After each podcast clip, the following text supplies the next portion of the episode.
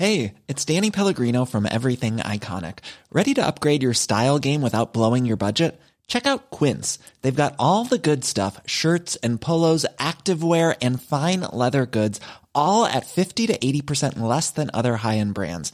And the best part? They're all about safe, ethical, and responsible manufacturing. Get that luxury vibe without the luxury price tag. Hit up quince.com slash upgrade for free shipping and 365 day returns on your next order. That's quince.com slash upgrade. C'est News, il est 5h59. Bienvenue à tous. Merci d'être avec nous. La matinale, c'est parti. Et à la une ce matin, ce drame. Un drame dans le Jura. Quatre lycéens sont morts après la chute de leur voiture dans un lac. Un cinquième jeune s'en est miraculeusement sorti. Le récit dès le début de ce journal. Des militants d'extrême gauche tentent d'entraver la campagne d'Éric Zemmour qui a été harcelé hier à Calais. Ça pose un problème démocratique. On verra ça avec vous, Paul Sugy. A tout de suite, Paul. Deux tiers des parents d'élèves soutiennent le mouvement des professeurs. Ils vont faire grève à nouveau aujourd'hui. C'est ce que vous nous direz. Julie Gaillot de l'Institut de sondage CSA. tout de suite, Julie. Pas de levée des restrictions en France avant la fin du mois. En Grande-Bretagne, Boris Johnson dessert la vis dès maintenant. En France, il y aura un conseil de défense sanitaire aujourd'hui. Et puis à Paris, des riverains se battent contre la construction d'un centre pour sans-abri dans leur immeuble. Il faut dire que le syndic de copropriété n'avait pas été consulté. La mairie de Paris a refusé nos sollicitations. Reportage CNews à suivre.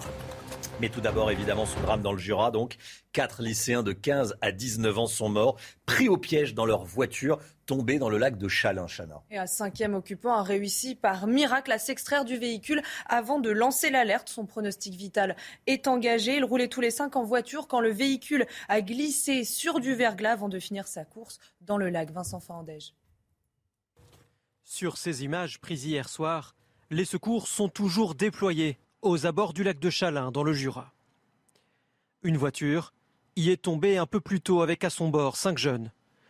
Le véhicule aurait fait une sortie de route à cause du chemin verglacé avant de terminer sa course dans le lac. Seul un des occupants a réussi à s'en extraire. Les quatre autres sont morts, prisonniers à l'intérieur de la voiture. La propriétaire euh, du véhicule est une jeune femme de 19 ans. Euh, elle est euh, scolarisée dans le lycée de, de, Champagnol que fréquentaient les quatre autres occupants qui sont âgés entre 15 et 17 ans, deux garçons et deux filles. Le seul survivant a été pris en charge et hospitalisé. Son témoignage permettra de faire la lumière sur ce qu'il s'est passé. Au lycée de Champagnol, une cellule psychologique va être mise en place. Jean-Michel Blanquer a réagi à ce drame sur Twitter. Il a exprimé pardon, sa peine et son soutien aux familles des victimes. Les services de l'État sont pleinement mobilisés auprès de l'entourage des, victimes, écrit le, ministre de l'Éducation euh, nationale. Une nouvelle prise de taille pour Éric Zemmour, le patron des députés européens. RN quitte Marine Le Pen pour rejoindre le candidat euh, Reconquête. Jérôme Rivière craint que Marine Le Pen ne soit pas en situation de gagner l'élection présidentielle. Il trouve qu'elle ne rassemble pas assez. Hein. Exactement, c'est ce qu'il a dit dans le Parisien ce matin, contrairement à Éric Zemmour qui serait capable, selon lui, de rassembler les droites. civiles de lettres. Il fait un choix de conviction, certain que c'est la voie vers la victoire du camp national. Le patron des eurodéputés RN, Jérôme Rivière, rejoint Éric Zemmour, le seul selon ses mots qui propose un projet suffisamment ambitieux. Marine Le Pen est incapable de reconnaître certaines évidences, comme le grand remplacement qui conduit au déclassement des Français. Ce ralliement intervient une dizaine de jours après celui de Guillaume Pelletier. C'est la preuve que euh, Zemmour est une force attractive. Euh, sa personnalité, son discours, euh, son authenticité, son charisme engendrent des ralliements et qu'Éric Zemmour est le, seul finalement à pouvoir faire l'union des droites. Cet ancien député des Alpes-Maritimes avait rejoint Marine Le Pen en 2015. Il était membre du bureau national du parti et porte-parole de la campagne pour la presse étrangère. Mais les proches de la candidate relativisent ce départ. Je ne pense pas que ce soit le tournant, franchement, de cette euh, campagne euh, présidentielle. Euh, Jérôme Rivière a un parcours un petit peu sinueux. Donc, s'il y a bien une championne dans le camp des nationaux, c'est Marine Le Pen, incontestablement.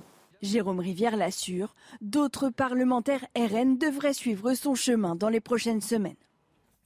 Voilà. Est-ce que les candidats peuvent librement faire campagne? À propos d'Éric Zemmour, euh, écoutez, ce qui s'est passé à, Calais euh, pose des questions démocratiques. Le déplacement d'Éric Zemmour a été perturbé à plusieurs reprises par des actions militantes. Il a dû euh, écourter son déplacement. Il dénonce la collusion entre certains journalistes et l'extrême gauche. En réalité, ce que dit Éric Zemmour, c'est que certains journalistes sont, comment dire, également des militants et qu'ils ont informé les militants d'extrême gauche qui sont venus euh, gêner sa campagne. Paul Sugis, ça pose un problème démocratique. En tout cas, ça pose un problème effectivement dans le traitement médiatique qui est réservé à la campagne d'Éric Zemmour. Les journalistes ont des informations à l'avance pour pouvoir suivre au mieux le déplacement et ensuite euh, euh, accordé avec les, contraintes un petit peu de la rédaction. Donc ils, sont, ils ont le, programme du déplacement, les endroits où va se rendre le candidat. Et évidemment, ces informations doivent rester confidentielles, d'une part pour garder l'effet de surprise, et puis d'autre part, pour ce qui concerne les déplacements d'Éric Zemmour, on le sait, euh, ces informations, si elles sont révélées, peuvent permettre à tous les militants antifa ou ceux qui, en tous les cas, sont plutôt réticents à sa venue, de se rassembler plus facilement dans les endroits où le candidat doit se déplacer. Ce qui se passe quand même, c'est que Éric Zemmour a maintenant du mal à avoir des déplacements normaux qui ne soient pas perturbé justement par les déplacements de ces, euh, de ces antifas. Alors, euh, dans certains cas, par exemple à Nantes, euh, ces militants avaient été tellement agressifs vis-à-vis des policiers qu'en fin de compte, ça s'était retourné finalement plutôt en faveur d'Éric Zemmour. Il montrait qu'il était plutôt lui le candidat du calme face à la horde des barbares qui l'attendaient au dehors de la salle. À Marseille, c'était déjà un petit peu plus compliqué parce que on a bien vu qu'il était entouré d'un sentiment plutôt négatif quand il se déplaçait et il avait dû écourter son déplacement dans les conditions qu'on sait. Là, ici, le fait aussi de se retourner face aux journalistes, c'est une façon de garder la face haute après un déplacement qui manifestement n'a encore une fois pas été complètement à la hauteur de ce qu'il espérait. En tous les cas, voilà, ça montre bien que euh, Éric Zemmour est face à une situation inédite et que le traitement médiatique qui lui est réservé euh, pose question parce qu'on a le sentiment qu'effectivement, un certain nombre de journalistes suivent sa campagne davantage pour la saboter que pour euh, vraiment lui donner de l'écho. Merci beaucoup, Paul Sugy. Voilà ce que dit euh, l'équipe Zemmour. C'est qu'il y a un journaliste, visiblement, qui a donné des informations à des, militants, qui a un peu oublié euh, les obligations euh, engendrées par sa, carte de presse. Les derniers chiffres de l'épidémie de Covid en France, on les regarde ensemble. Plus de 436 000 nouveaux cas enregistrés ces dernières 24 heures, Chana. Et à l'hôpital, 27 230 personnes sont hospitalisées, soit 704 personnes de plus que la veille. Près de 3 800 patients sont en soins critiques Enfin, 231 décès ont été recensés ces dernières 24 heures. En France, il y a un conseil de défense sanitaire qui va se tenir ce matin. Il n'y aura pas de desserrage de vis avant 15 jours. Contrairement à ce qui se fait en Grande-Bretagne, Boris Johnson a décidé de lever les restrictions dès maintenant. Hein. Et oui, si je vous dis fin du port du max, fin du pass sanitaire dans les boîtes de nuit ou dans les grands rassemblements, ça en fait rêver plus d'un malheureusement. C'est donc au Royaume-Uni et pas en France. Face à la baisse des contaminations, le pays a décidé euh, de mettre fin à l'essentiel des restrictions. Alors est-ce qu'on peut imaginer une situation comme celle-ci en France? On voit ça avec Valentine Leboeuf. Les Français en rêveraient. Plus de masques obligatoires en intérieur comme en extérieur, ni de passe sanitaire pour entrer en boîte de nuit. Ces restrictions seront bientôt levées au Royaume-Uni grâce à une baisse des contaminations de 40% en une semaine. Mais en France, la situation épidémiologique n'est pas la même. Pour le moment, on n'est pas du tout en chute, hein. on est en augmentation. Chaque jour, l'incidence est un peu supérieure à ce qu'elle était la veille. Cette incidence croît de façon moins brutale et rapide qu'il y a 8 ou 15 jours. On est sur un ralentissement de cette augmentation, mais on est encore sur la phase ascendante, alors qu'eux ont franchi le pic et sont déjà dans la descente. Encore un peu de patience. D'après ce médecin, les bonnes nouvelles vont finir par arriver en France. La saturation hospitalière va baisser, le nombre de décès va continuer à décroître, peut-être dans trois semaines, dans un mois, dans un mois et demi, mais je pense que pour le printemps, sauf imprévu d'un nouveau variant, les conditions d'un allègement des mesures euh, en France euh, seront réunies. Emmanuel Macron pourrait d'ores et déjà annoncer un allègement des mesures de restriction ce matin, à l'issue du Conseil de défense sanitaire. En Guadeloupe, le plan blanc a été réactivé. 16 500 nouveaux cas enregistrés en, une semaine. Hein. Une situation sanitaire qui inquiète les autorités alors que le taux de vaccination sur l'île reste très faible. Tous les détails avec Vincent Fandège. En Guadeloupe, la situation est à nouveau critique. Dans le département, tous les hôpitaux sont passés au plan blanc. Réorganisation des services, renfort de personnel, ouverture de lits de réanimation, L'île est à nouveau submergée par les cas positifs et les entrées à l'hôpital. Au total, 151 personnes sont actuellement prises en charge, dont 8 femmes enceintes et 6 enfants, la quasi-totalité des patients n'étant pas vaccinés. Car si la Guadeloupe est actuellement en difficulté, c'est en grande partie à cause d'une très faible couverture vaccinale. À peine plus de 11% des habitants y ont reçu leur troisième dose, 40% en ont eu deux. Le territoire fait toujours face à une forte colère contre l'obligation vaccinale. Les organisations mobilisées ont appelé pour aujourd'hui à une journée morte sur l'île. Allez, retour en, métropole. Polémique autour de l'installation d'un centre d'accueil pour sans-abri à Paris. Vous allez voir.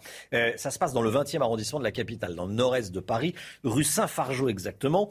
Les riverains parlent d'un projet dangereux pour le quartier et regrettent que la mairie ne les ait pas euh, concertés. C'est vrai qu'installer un centre pour sans-abri, on peut demander l'avis des riverains. Ça ne s'est pas fait. Hein. Et oui, une pétition contre le projet a déjà recueilli 1500 signatures et une manifestation est prévue samedi prochain. La mairie de Paris n'a pas souhaité réagir euh, à nos sollicitations. Reportage signé Régine Delfour et Margot Sève. C'est avec cette pancarte euh, de travaux que nous avons appris cette nouvelle. L'aménagement de ces 700 mètres carrés vacants rue Saint-Fargeau en centre d'accueil de jour pour sans-abri. Les habitants n'en veulent pas, ils jugent le projet dangereux. C'est quand même un accueil inconditionnel de personnes qui ne sont pas forcément suivies par des travailleurs sociaux. Donc il faut comprendre que les personnes, les riverains, c'est un quartier très paisible ici. Donc on peut comprendre qu'ils s'inquiètent, euh, notamment en termes de sécurité. Le propriétaire du local leur avait promis que seuls des bureaux occuperaient les lieux. Les riverains ont décidé de se mobiliser. Oui, Monsieur Pliès, bonjour. Euh, c'est Régine Delfour, journaliste à CNews. Contacté, le maire de l'arrondissement, dont la priorité est la lutte contre les exclusions, n'a pas répondu à nos sollicitations. Pour l'opposition, sans accord de la copropriété, ce centre ne peut voir le jour. Ce projet, je pense, ne tient pas la route, en tout cas juridiquement. Donc ça prouve l'amateurisme, encore une fois, de la mairie du 20e et de la ville de Paris. Et puis enfin, euh, les Parisiens du 20e, ils ne sont pas contre les SDF. Et moi-même, je ne suis pas contre les SDF, au contraire. Mais on en a marre d'avoir des leçons d'humanisme euh, de gens qui financent des projets avec nos impôts. Et pour obtenir la suspension du projet, une manifestation est organisée ce samedi devant la mairie du 20e arrondissement deux jours avant le prochain conseil municipal. Manifestation de profs aujourd'hui dans les écoles. Il y aura des grèves également. Plusieurs syndicats ont une nouvelle fois appelé à arrêter le travail pour contester le protocole sanitaire dans l'éducation nationale. Regardez ce qui s'est passé hier aux abords du ministère de l'Éducation nationale. Certains professeurs et militants ont, de l'humour. Hein. Et oui, ils ont allé faire la fête sous les fenêtres du ministère de l'Éducation nationale. Une manière humoristique de se moquer de cette polémique sur les vacances de Jean-Michel Blanquer à Ibiza. Maillot de bain, masque à l'effigie de Jean-Michel Blanquer, musique et même sosie du ministre. Je ne sais pas si vous avez pu le voir euh, sur votre gauche. Ils avaient tout prévu. Éric de Ritmaten, je vous vois regarder les images. Euh. En plus, j'entendais les Beach Boys derrière. Ah ils sont allés loin quand même. Hein. Ils sont allés loin. Ils ont, dû avoir froid, ceci dit. Hein. Ils ont dû avoir froid. Bon, bon. marqué Ibiza en hiver, c'est pas très drôle. Hein. Non, c'est pas, euh, c'est pas le meilleur moment. Oui. C'est pas Vous, vous iriez plutôt l'été. Hein. Oui, non, mais je veux dire, s'il était allé à Megève ou je sais pas, ou à Courchevel, là, bon, on l'aurait critiqué de toute manière. Allez, ce sondage qu'on vous dévoile ce matin. Euh, sondage CSA pour CNews. 61% des parents d'élèves euh, approuvent la deuxième journée de mobilisation des enseignants. 61% euh, des, Français, hein, plus précisément. ça veut dire exactement, Julie Gaillot, que les deux tiers des Français soutiennent la grève des enseignants. Ça veut dire que même des gens de droite soutiennent les profs actuellement qui se mettent en grève. Ça, c'est nouveau. Oui, effectivement. Ce que nous dit ce sondage, c'est un, la bonne image et le niveau d'empathie dont bénéficient aujourd'hui les enseignants dans l'opinion publique, qui du coup se rangent derrière eux lors euh, d'une euh, voilà d'une journée de mobilisation. Mmh. Ça, c'est la première chose.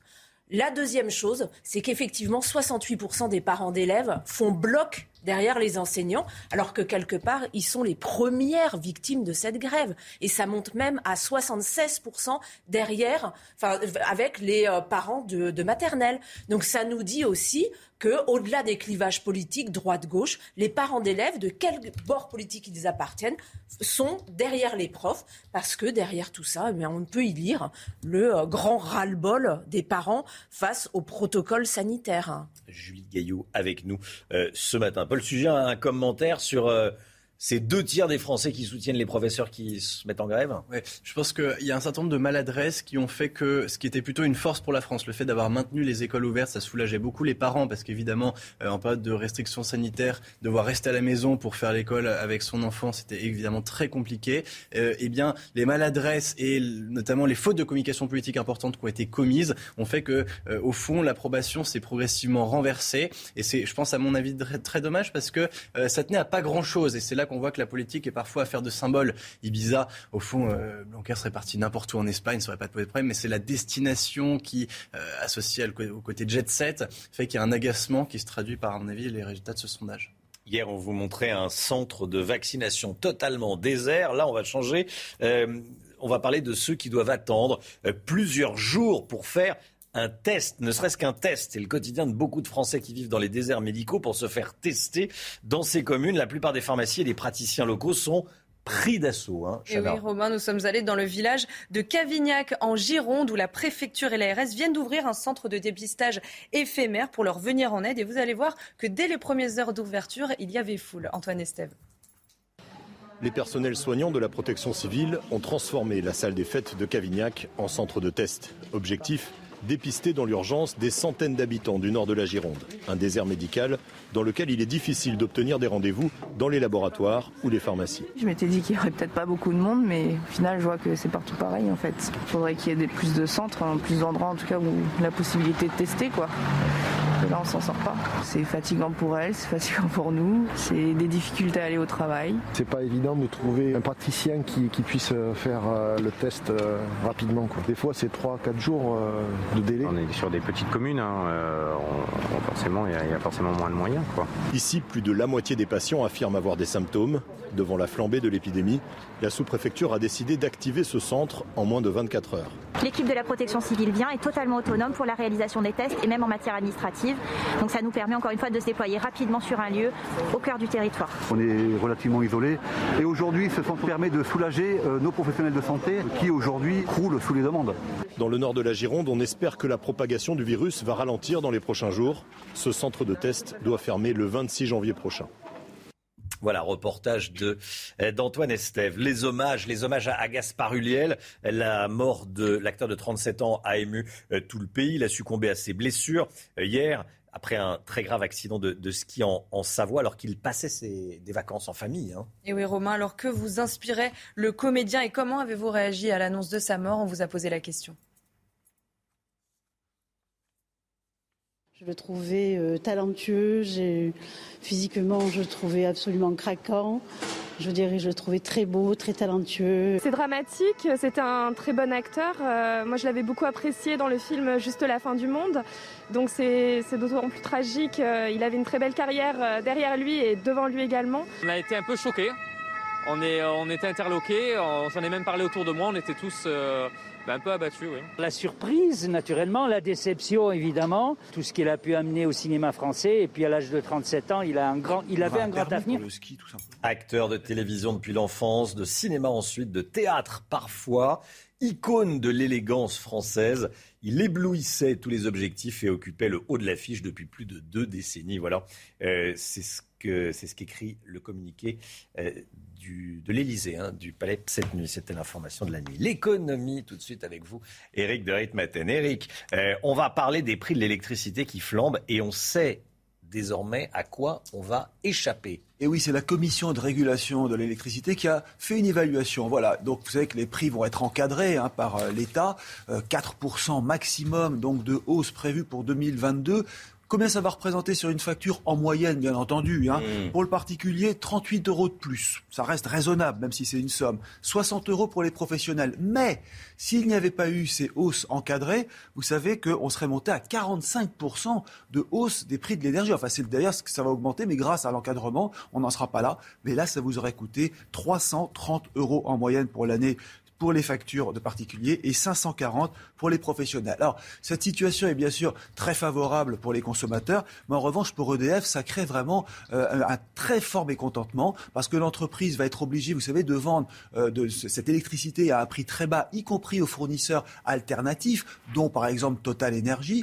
Et là, ça va coûter cette année, selon les estimations, 8 milliards euh, d'euros donc à, EDF. Ça a créé un vrai bang dans l'entreprise, à tel point que le président qui dépend du gouvernement, est furieux. Il a, il a vraiment dit que ce serait un choc, que ce serait très très très mauvais pour l'entreprise. D'ailleurs, l'action EDF a chuté de 18% en une semaine. Vous vous rappelez, vendredi, elle, s'est vraiment effondrée.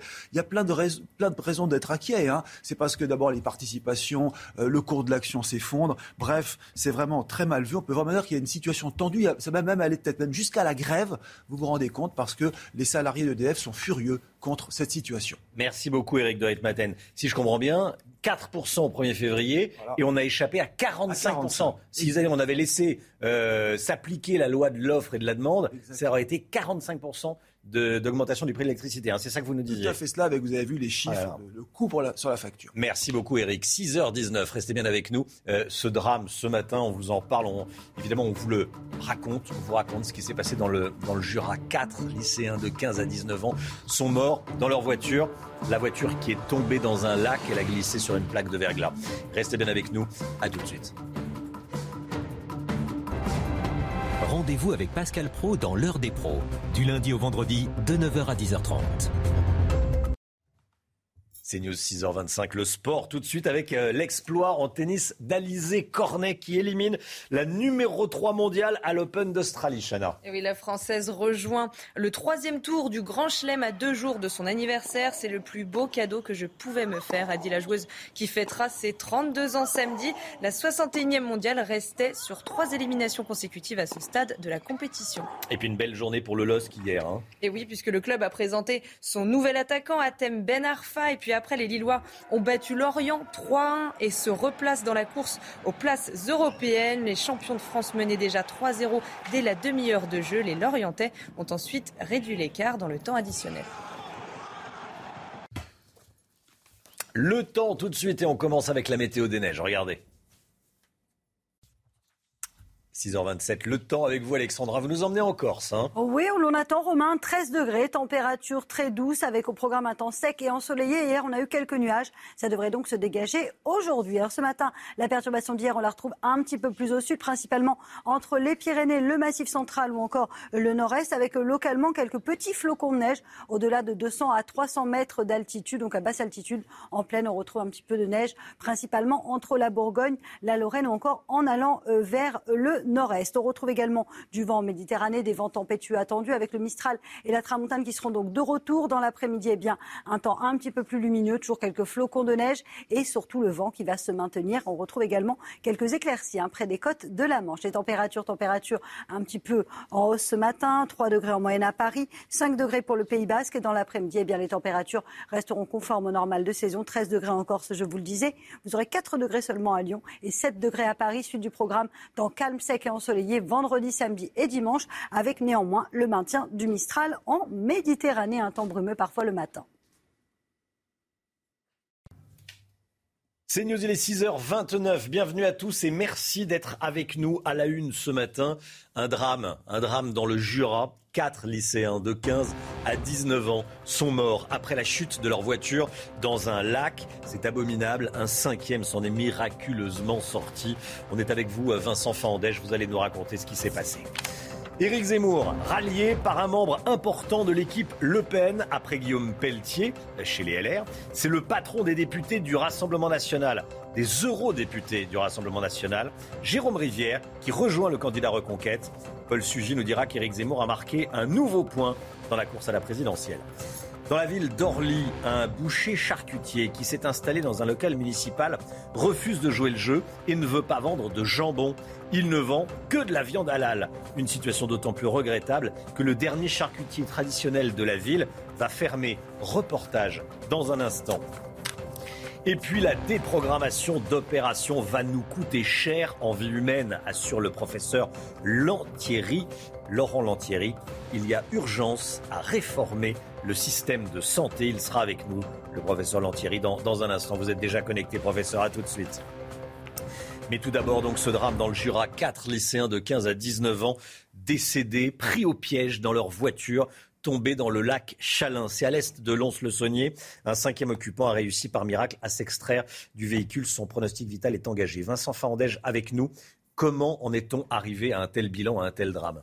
Eh bien, cela s'est passé déjà en fin d'après-midi dans, le Jura sur euh, une route surplombant le lac de Chalin à une vingtaine de kilomètres seulement eh bien, euh, du lycée où étudient les victimes, le lycée Paul-Émile Victor à Champagnol. On la voit cette route, hein, ce, lycée qui est donc à 20 kilomètres euh, du, lac de, de, Chalin dans le Jura. Cette route, eh bien, elle est verglacée, c'est une vraie patinoire selon le procureur. Pourtant, eh bien, une, voiture avec à son bord cinq jeunes empruntent ce chemin, mais pour des raisons que on ignore pour le moment. Ce véhicule fait une sortie de route, fait une chute de 10 mètres et termine donc dans ce lac de, euh, de, de, Chalin. Seul l'un des passagers réussit miraculeusement à s'en extraire et par chance croise un passant qui alors va alerter les secours, malgré l'arrivée rapide des gendarmes qui se sont immédiatement d'ailleurs jetés euh, à l'eau et euh, l'arrivée rapide des pompiers également.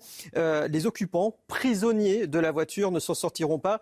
Ils avaient 19 ans pour la conductrice euh, propriétaire de la voiture et entre 15 et 17 ans pour les autres passagers. Merci Vincent. Tweet de Jean-Michel Blanquer qui a réagi à ce drame euh, sur Twitter. Le ministre de l'Éducation nationale qui a réagi, euh, qui a exprimé sa peine et son soutien aux familles des victimes. Les services de l'État sont pleinement mobilisés auprès de l'entourage des, des, victimes.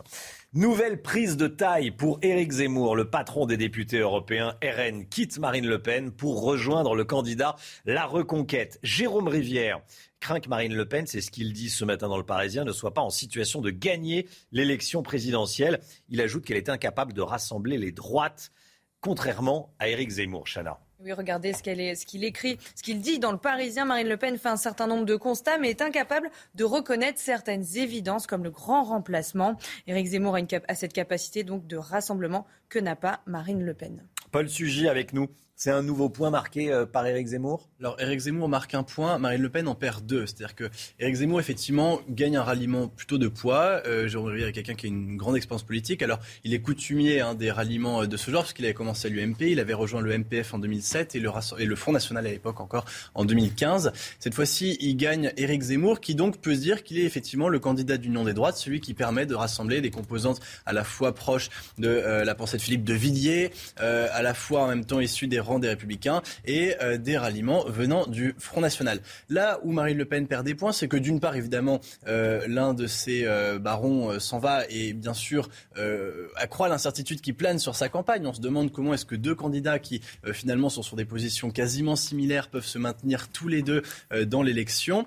Et surtout, c'est le mépris la condescendance dont le Rassemblement national a fait preuve à l'égard de Jérôme Rivière au moment où celui-ci a annoncé sa défection, qui pose question quand une personnalité qu'on a longtemps considéré à tel point qu'il était euh, le euh, chef de file des, des eurodéputés RN, euh, eh bien annonce son départ. C'est pas le moment de, en plus dire que c'était quelqu'un. alors je, crois que Marine Le Pen se justifie en faisant écrire dans les journaux qu'il avait quelques scandales, notamment liés à ses campagnes politiques, qui étaient un peu compromettants, et puis que par ailleurs c'était pas non plus quelqu'un de très important au Rassemblement national. C'est pas le moment de dire ça. D'abord c'est pas très élégant, et ensuite ça accroît le doute sur le reste de sa campagne. Merci beaucoup, Paul. Est-ce que les candidats peuvent partout, librement, faire campagne en France? Ben, On se pose la question quand on voit ce qui s'est passé hier à Calais pendant le déplacement d'Éric Zemmour, qui a été perturbé à plusieurs reprises par des militants d'extrême gauche.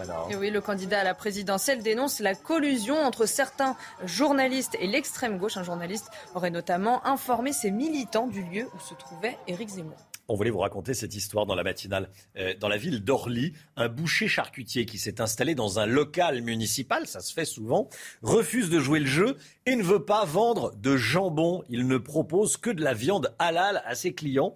Et pourtant, la mairie avait précisé dans le bail que ce commerce devait assurer la vente de tout type de viande. Une situation euh, d'autant plus regrettable que le dernier charcutier traditionnel de la ville d'Orly va fermer. On est allé sur place. Reportage signé Jeanne Cancard, Fabrice Elsner. Regardez. Bonjour, je voudrais deux tranches de jambon, s'il vous plaît. Ok, tout de suite. Pour acheter de la viande de porc à Orly, les habitants doivent, comme cette cliente, venir ici, dans cette boucherie. Mais ce commerce va bientôt fermer. Vous allez manquer à vos clients Oui, certainement, certainement. Il y en a déjà qui, me dis qu'ils pleurent, pas pleurent, mais ouais, qui savent pas où ils iront et euh, bah, ça va faire un trou dans la commune, hein, c'est sûr. Hein. Et pour cause, à l'intérieur de cette nouvelle boucherie du centre-ville d'Orly, impossible de trouver de la viande de porc. Le gérant nous explique qu'il veut répondre à la demande de sa clientèle, principalement de confession musulmane. Problème, la mairie, propriétaire des lieux, assure avoir précisé dans le bail qu'il devait s'agir d'un commerce assurant la vente de tout type de viande. Nous n'avons rien contre les boucheries halal, mais nous voulons maintenir une offre commerçante diversifiée sur la commune, car Orly compte déjà six boucheries halal. Face à ce bras de fer, certains commerçants voisins s'adaptent. On propose aussi du jambon coupé en tranches pour nos clients. C'est une demande. Du fait qu'il n'y ait plus de charcuterie traditionnelle, les gens sont vraiment en demande bah, de jambon, de saucisses, de terrine. La mairie prévient, si le gérant de la boucherie halal ne respecte pas les clauses du bail, le contrat pourrait être résilié.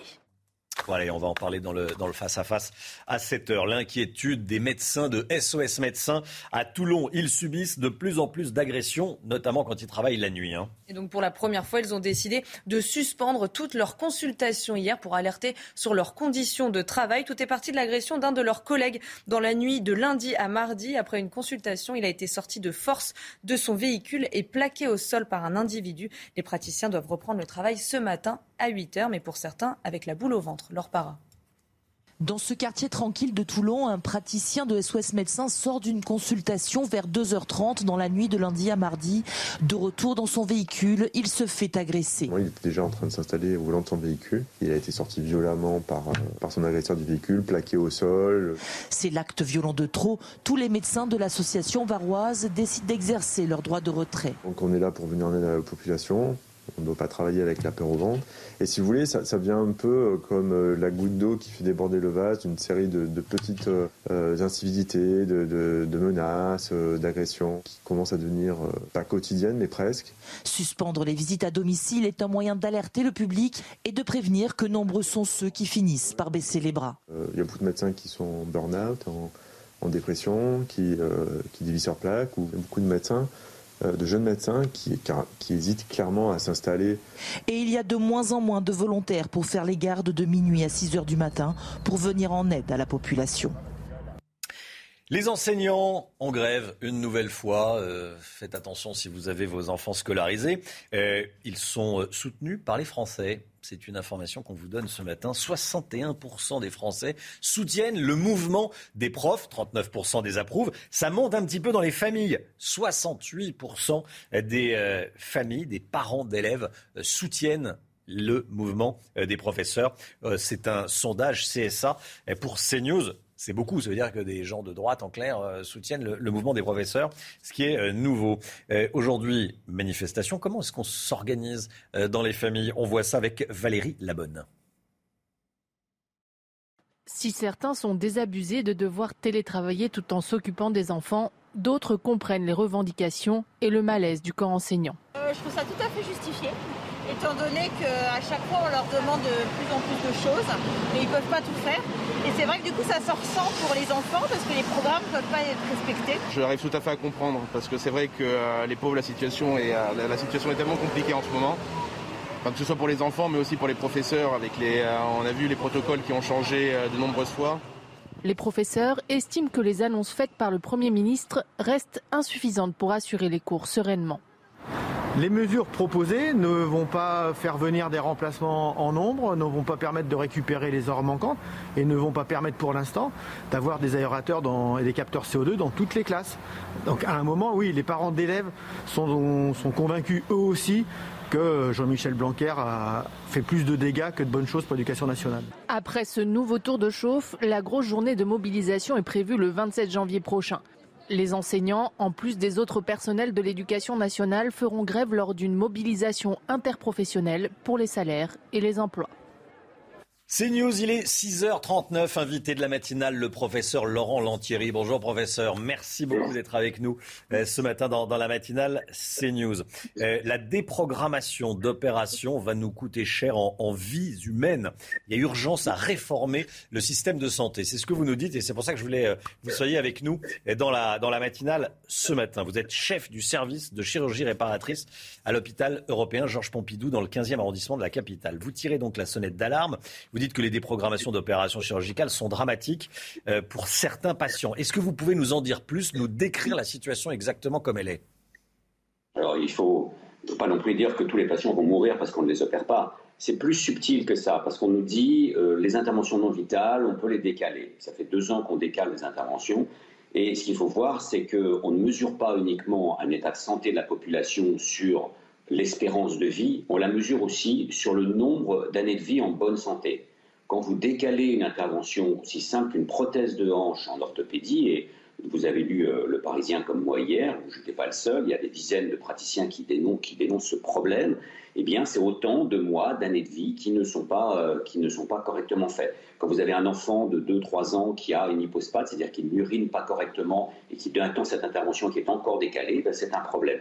C'est pas passion vitale et passion non vitale, c'est beaucoup plus subtil que ça. C'est comment la population française, en termes de santé globale, va subir ces deux ans de déprogrammation, reprogrammation, déprogrammation, reprogrammation. Et vous ne pouvez pas récupérer en quelques semaines ce que vous n'avez pas fait depuis deux ans. Parce que le problème n'est pas là juste sur cette cinquième vague, qui finalement n'a pas été si sévère que ça euh, pour les hôpitaux, mais c'est globalement mon manque de personnel, le personnel est épuisé et est parti, et donc les blocs ne tournent pas à fond. Il faut vraiment réformer l'ensemble du système pour que, de nouveau, de nouveau, on puisse retrouver du personnel et ouvrir tous les blocs opératoires pour pouvoir récupérer ces patients Pour réformer le système, euh, qu'est-ce qu'il faut faire? Il faut attirer, faut attirer des talents, il faut attirer des médecins, et pour les attirer, on augmente les salaires? Ça se résume comme ça ou pas?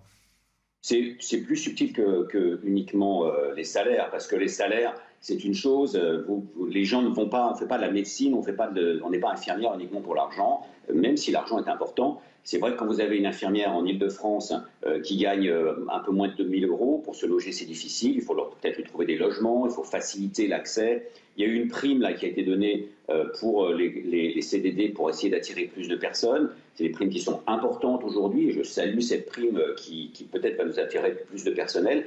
Mais il y a aussi globalement savoir quel choix on fait avec l'argent qu'on a. L'argent, il est limité. Et dépenser un milliard pour les tests, c'est très bien à condition que ce milliard ne soit pas pris sur la prise en charge médicale d'autres patients. Oui, c'est ça. Actuellement, on teste à tour de bras et ça coûte entre 1 et 2 milliards chaque, euh, chaque mois.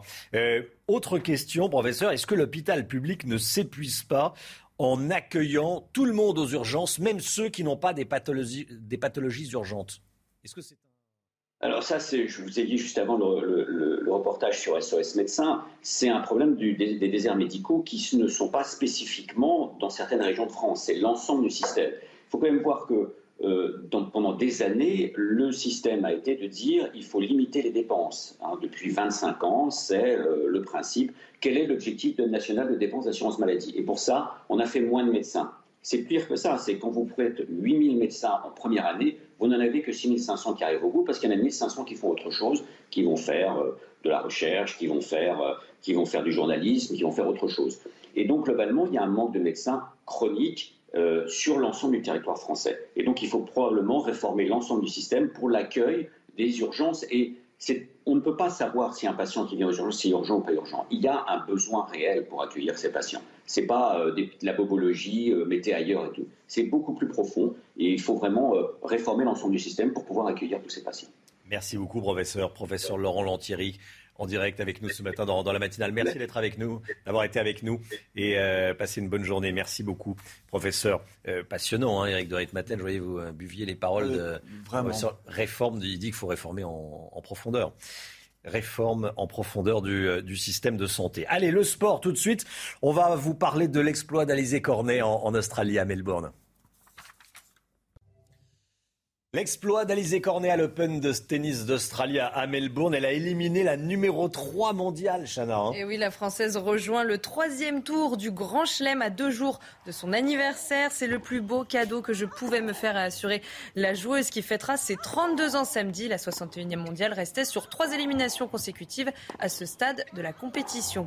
Et puis en football, belle journée pour le LOSC qui a, a présenté son nouvel attaquant Atem Ben Arfa hier. Les Lillois ont ensuite battu Lorient 3-1 et se replace dans la course aux places européennes. Les champions de France menaient déjà 3-0 dès la demi-heure de jeu. Les Lorientais ont ensuite réduit l'écart dans le temps additionnel. Et puis on va regarder les autres résultats des matchs de cette 20e journée de Ligue 1. Strasbourg s'impose à Clermont 2-0 et 3 bas Montpellier 1-0. Au classement, les Lillois sont 8e à 2 points d'une place européenne.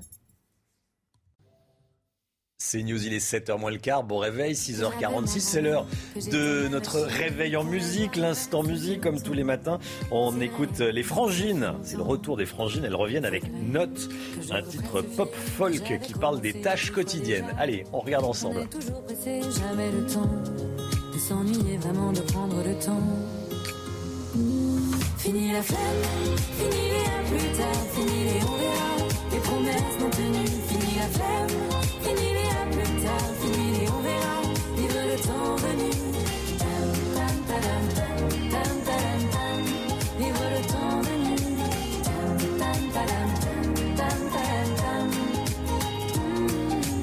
Livre qu'on m'a offert l'autre jour, envoyer des fleurs pour me faire pardonner, ne pas oublier que j'ai peur dès qu'on me parle d'amour. Faudrait, comme promis, que je me remette.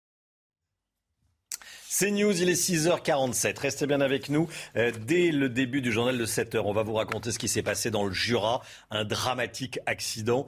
Cinq jeunes dans une voiture. La voiture glisse sur une plaque de verglas et finit sa course dans un lac, le lac de Chalin, c'est à l'est de Lons-le-Saunier. Euh, c'est triste, c'est terriblement triste. Euh, quatre meurent, un seul réussit à, s'extraire de, la voiture. On vous raconte ce matin ce qui s'est passé. Et puis euh, la politique, dans quelques instants, sera avec vous, Euh, Paul Sugy. Paul, euh, on va parler de la levée des restrictions sanitaires en France. Rien avant 15 jours, pas de desserrage de vis avant 15 jours. Il y a un conseil de défense ce matin. Au Royaume-Uni, en Grande-Bretagne, en revanche, on, on dessert la vis dès aujourd'hui. On en parle avec vous dans, dans un instant. Restez bien avec nous sur CNews. À tout de suite. Rendez-vous avec Jean-Marc Morandini dans Morandini Live du lundi au vendredi de 10h30 à midi.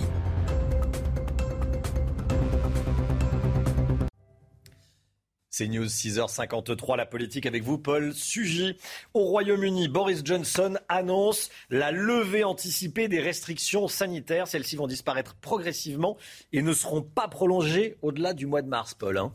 Oui, respirez les premiers, euh, messieurs les Anglais. Le Premier ministre britannique, c'était attendu, hein, on le savait, mais il l'a confirmé hier. Les restrictions sanitaires mises en place pour endiguer spécifiquement la vague Omicron vont être levées progressivement, de façon anticipée. Alors, à commencer par le port du masque et le télétravail qui vont disparaître dès la semaine prochaine. Et puis, euh, même le pass sanitaire va disparaître. Il sera plus exigé à l'entrée des pubs et des boîtes de nuit. Et puis, progressivement, jusqu'à la date euh, en fait d'échéance hein, du protocole sanitaire actuel, le 24 mars, Boris Johnson envisage de lever aussi jusqu'à l'isolement même des personnes euh, positives.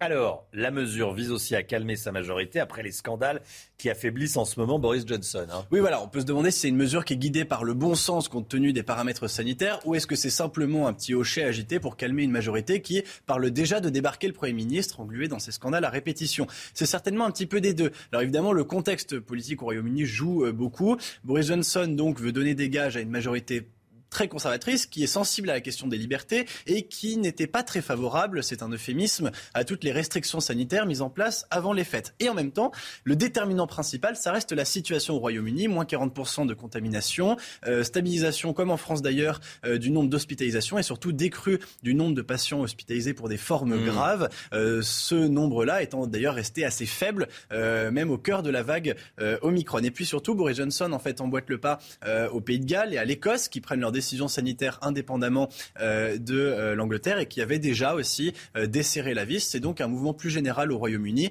d'allègement des mesures. Bon, on va parler de ce qui nous intéresse à présent, parce que les Anglais, c'est très bien, mais et les Français alors? Et nous? Ah oui eh ben, nous, c'est pas pour tout de suite. Hein. On sait que pendant au moins 15 jours, les mesures vont rester en l'état. Et puis, de toute façon, euh, l'entrée en vigueur du pass vaccinal, euh, enfin voté euh, définitivement par le Parlement, elle, évidemment, ne sera pas bousculée par les allègements de restrictions sanitaires ailleurs dans le monde. Au fond, la France est un petit peu prise au piège d'une stratégie inverse. Elle avait effectivement refusé de prendre des mesures plus fermes au moment de la vague Omicron, alors qu'une partie de l'Europe se reconfinait, ou en tous les cas commençait à fermer les lieux de sociabilité, les lieux de culture, etc.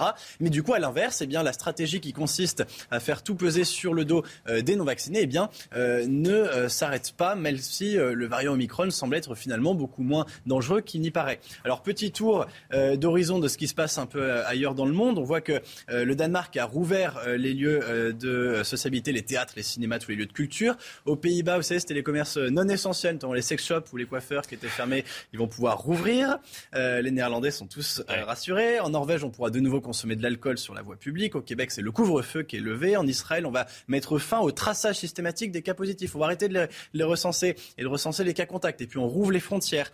Et euh, eh bien la France, euh, c'est pas pour tout de suite. Olivier Véran, vous vous souvenez, avait dit aux députés qui lui reprochaient euh, le pass vaccinal lorsqu'il était auditionné par la commission des lois. il disait quand on compare, on se console. Je ne suis pas sûr que l'argument soit encore valable aujourd'hui. Merci beaucoup, Paul Sugy. Soyez là à 8h15. Euh, le docteur Benjamin Davido, infectiologue, sera l'invité de Laurence Ferrari. Docteur Davido, invité de Laurence, 8h15 dans la matinale. 6h57, le temps tout de suite avec Alexandra Blanc.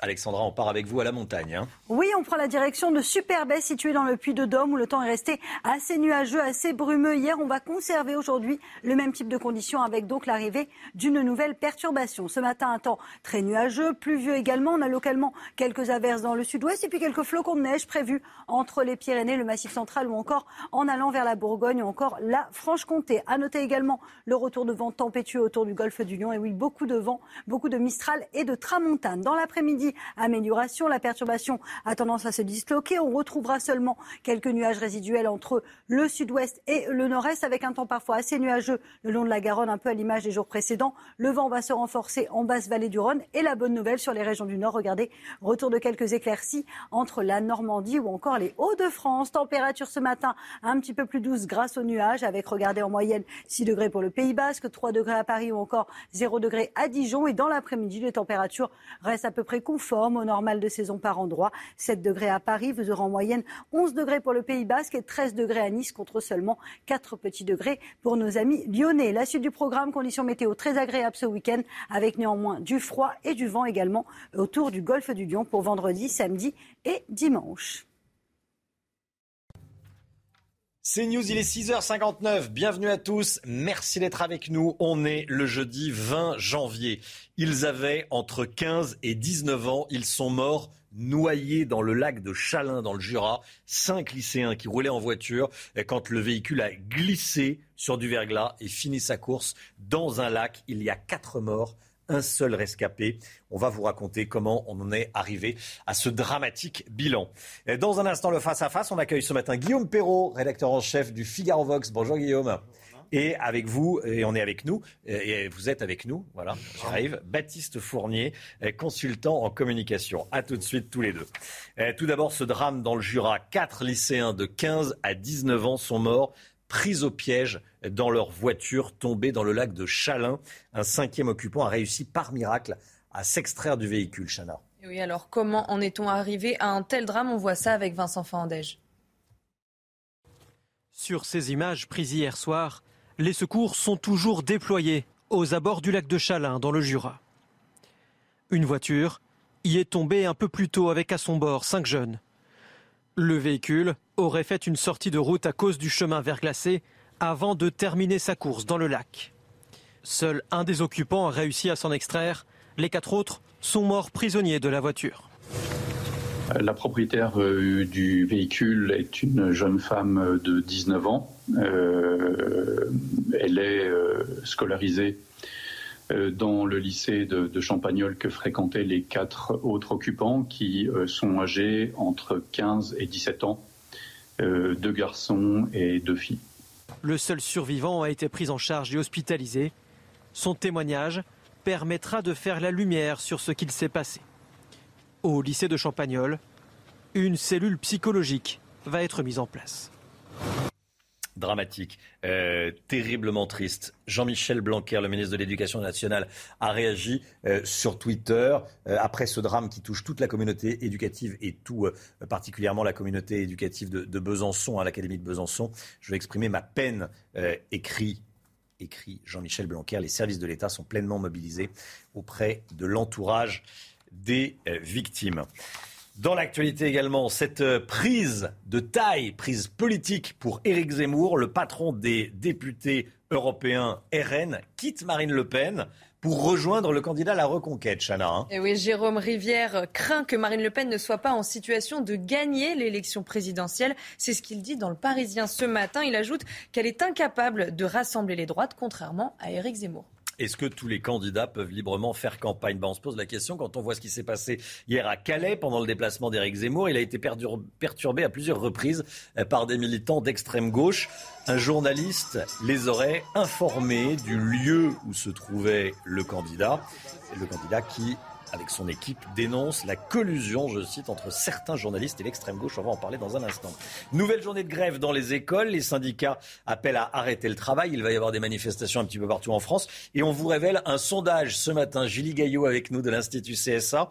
Les deux tiers des Français et un petit peu plus encore pour euh, les, familles et les parents d'élèves soutiennent les profs. Hein. Effectivement, ce qu'on voit à travers ce sondage, c'est un que le grand public approuve la mobilisation des enseignants hein, pour 6 personnes sur 10, ce qui nous traduit en fait la bonne image en fait des enseignants euh, voilà, euh, dans l'opinion publique française qui perdure. Deux, euh, le soutien des parents à 68%. Là, on y lit en creux quelque part le grand ras-le-bol des parents d'élèves face au protocole sanitaire. Et en troisième position, on peut y voir aussi euh, voilà, les réticences de certaines catégories de population face au pass ou au protocole sanitaire, type les jeunes, dont on sait la distance, hein, parce qu'ils se sentent moins menacés par l'épidémie, ou encore les sympathisants euh, du Rassemblement national, qui sont également euh, beaucoup plus, beaucoup plus en soutien par rapport à cette grève. Merci beaucoup, Julie. Le plan blanc réactivé en Guadeloupe, on l'a appris cette nuit. La situation sanitaire inquiète les autorités. Le taux de vaccination sur l'île reste extrêmement faible, Chana. On va regarder les chiffres ensemble. Romain, 11,3% des Guadeloupéens de plus de 12 ans ont reçu trois doses de vaccin. 40% ont leurs deux doses. Une situation sanitaire compliquée sur fond de conflit contre l'obligation vaccinale. La mobilisation ne faiblit pas. Les syndicats ont appelé l'ensemble de l'île à une journée morte aujourd'hui. Le face-à-face avec Guillaume Perrault, rédacteur en chef du Figaro Vox, et avec vous, Baptiste Fournier, consultant en communication. Jérôme Rivière qui quitte Marine Le Pen pour Éric Zemmour. C'est une grosse prise, Guillaume? C'est une prise significative. C'est euh, à l'origine un député UMP des Alpes-Maritimes. Sous Sarkozy, il était député UMP. Après, il a fait la campagne présidentielle de Philippe de Villiers en 2007, donc il était à ce moment-là aux côtés, si j'ose dire, de, Guillaume Pelletier, qui, connaît. Mmh. Et ensuite, après une traversée du désert, comme ça arrive à beaucoup de monde en politique, euh, il a rallié Marine Le Pen et il a eu cette, euh, cette belle fonction, effectivement, qui est d'être chef de file des députés RN au Parlement européen, qui est traditionnellement euh, l'endroit où ils se font plus entendre qu'à l'Assemblée, parce que comme c'est à la proportionnelle, les élections, ils ont souvent plus de députés qu'ils n'en ont euh, au Palais Bourbon. Donc effectivement, c'est un signal qui est encourageant pour Éric Zemmour, euh, dans la mesure où les sondages sont plutôt réconfortants pour Marine Le Pen en ce moment. Éric Zemmour est sensiblement derrière elle, et néanmoins, et néanmoins, c'est dans ce contexte que un député européen euh, notable de son parti bah, le patron lâche Marine Le Pen. Voilà. Donc oui, c'est une nouvelle significative. Baptiste Fournier? Euh, J'abonde dans le, propos de, de, Guillaume Perrault. En effet, on voit qu'aujourd'hui, Eric Zemmour est potentiellement au carrefour des droites. C'est-à-dire qu'en ralliant Guillaume Pelletier ainsi que Jérôme Rivière, on le voit bien, euh, il se passe quelque chose dans ces différentes familles en l'état. Euh, maintenant, on est à 12 semaines euh, du premier tour à peu près.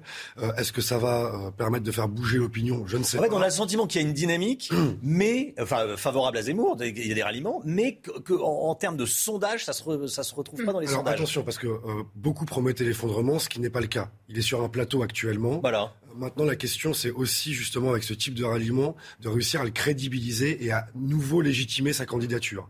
Euh, on sait qu'avec le variant, pour le moment, les Français sont loin d'être dans la campagne. Hmm. L'ensemble des instituts euh, sont en train de, de de démontrer que pour le moment, la participation risque d'être faible, euh, parce qu'en fait, les Français, tout simplement, n'y sont pas. Ça risque de remonter, et à ce moment-là, on verra certainement, de manière assez euh, forte, des mouvements d'opinion euh, se cristalliser. On a une sondeuse justement avec nous, Julie Gaillot, en, un, mot, Institut CSA. Ça peut doper, ça peut doper Zemmour dans les sondages, ce type de ralliement?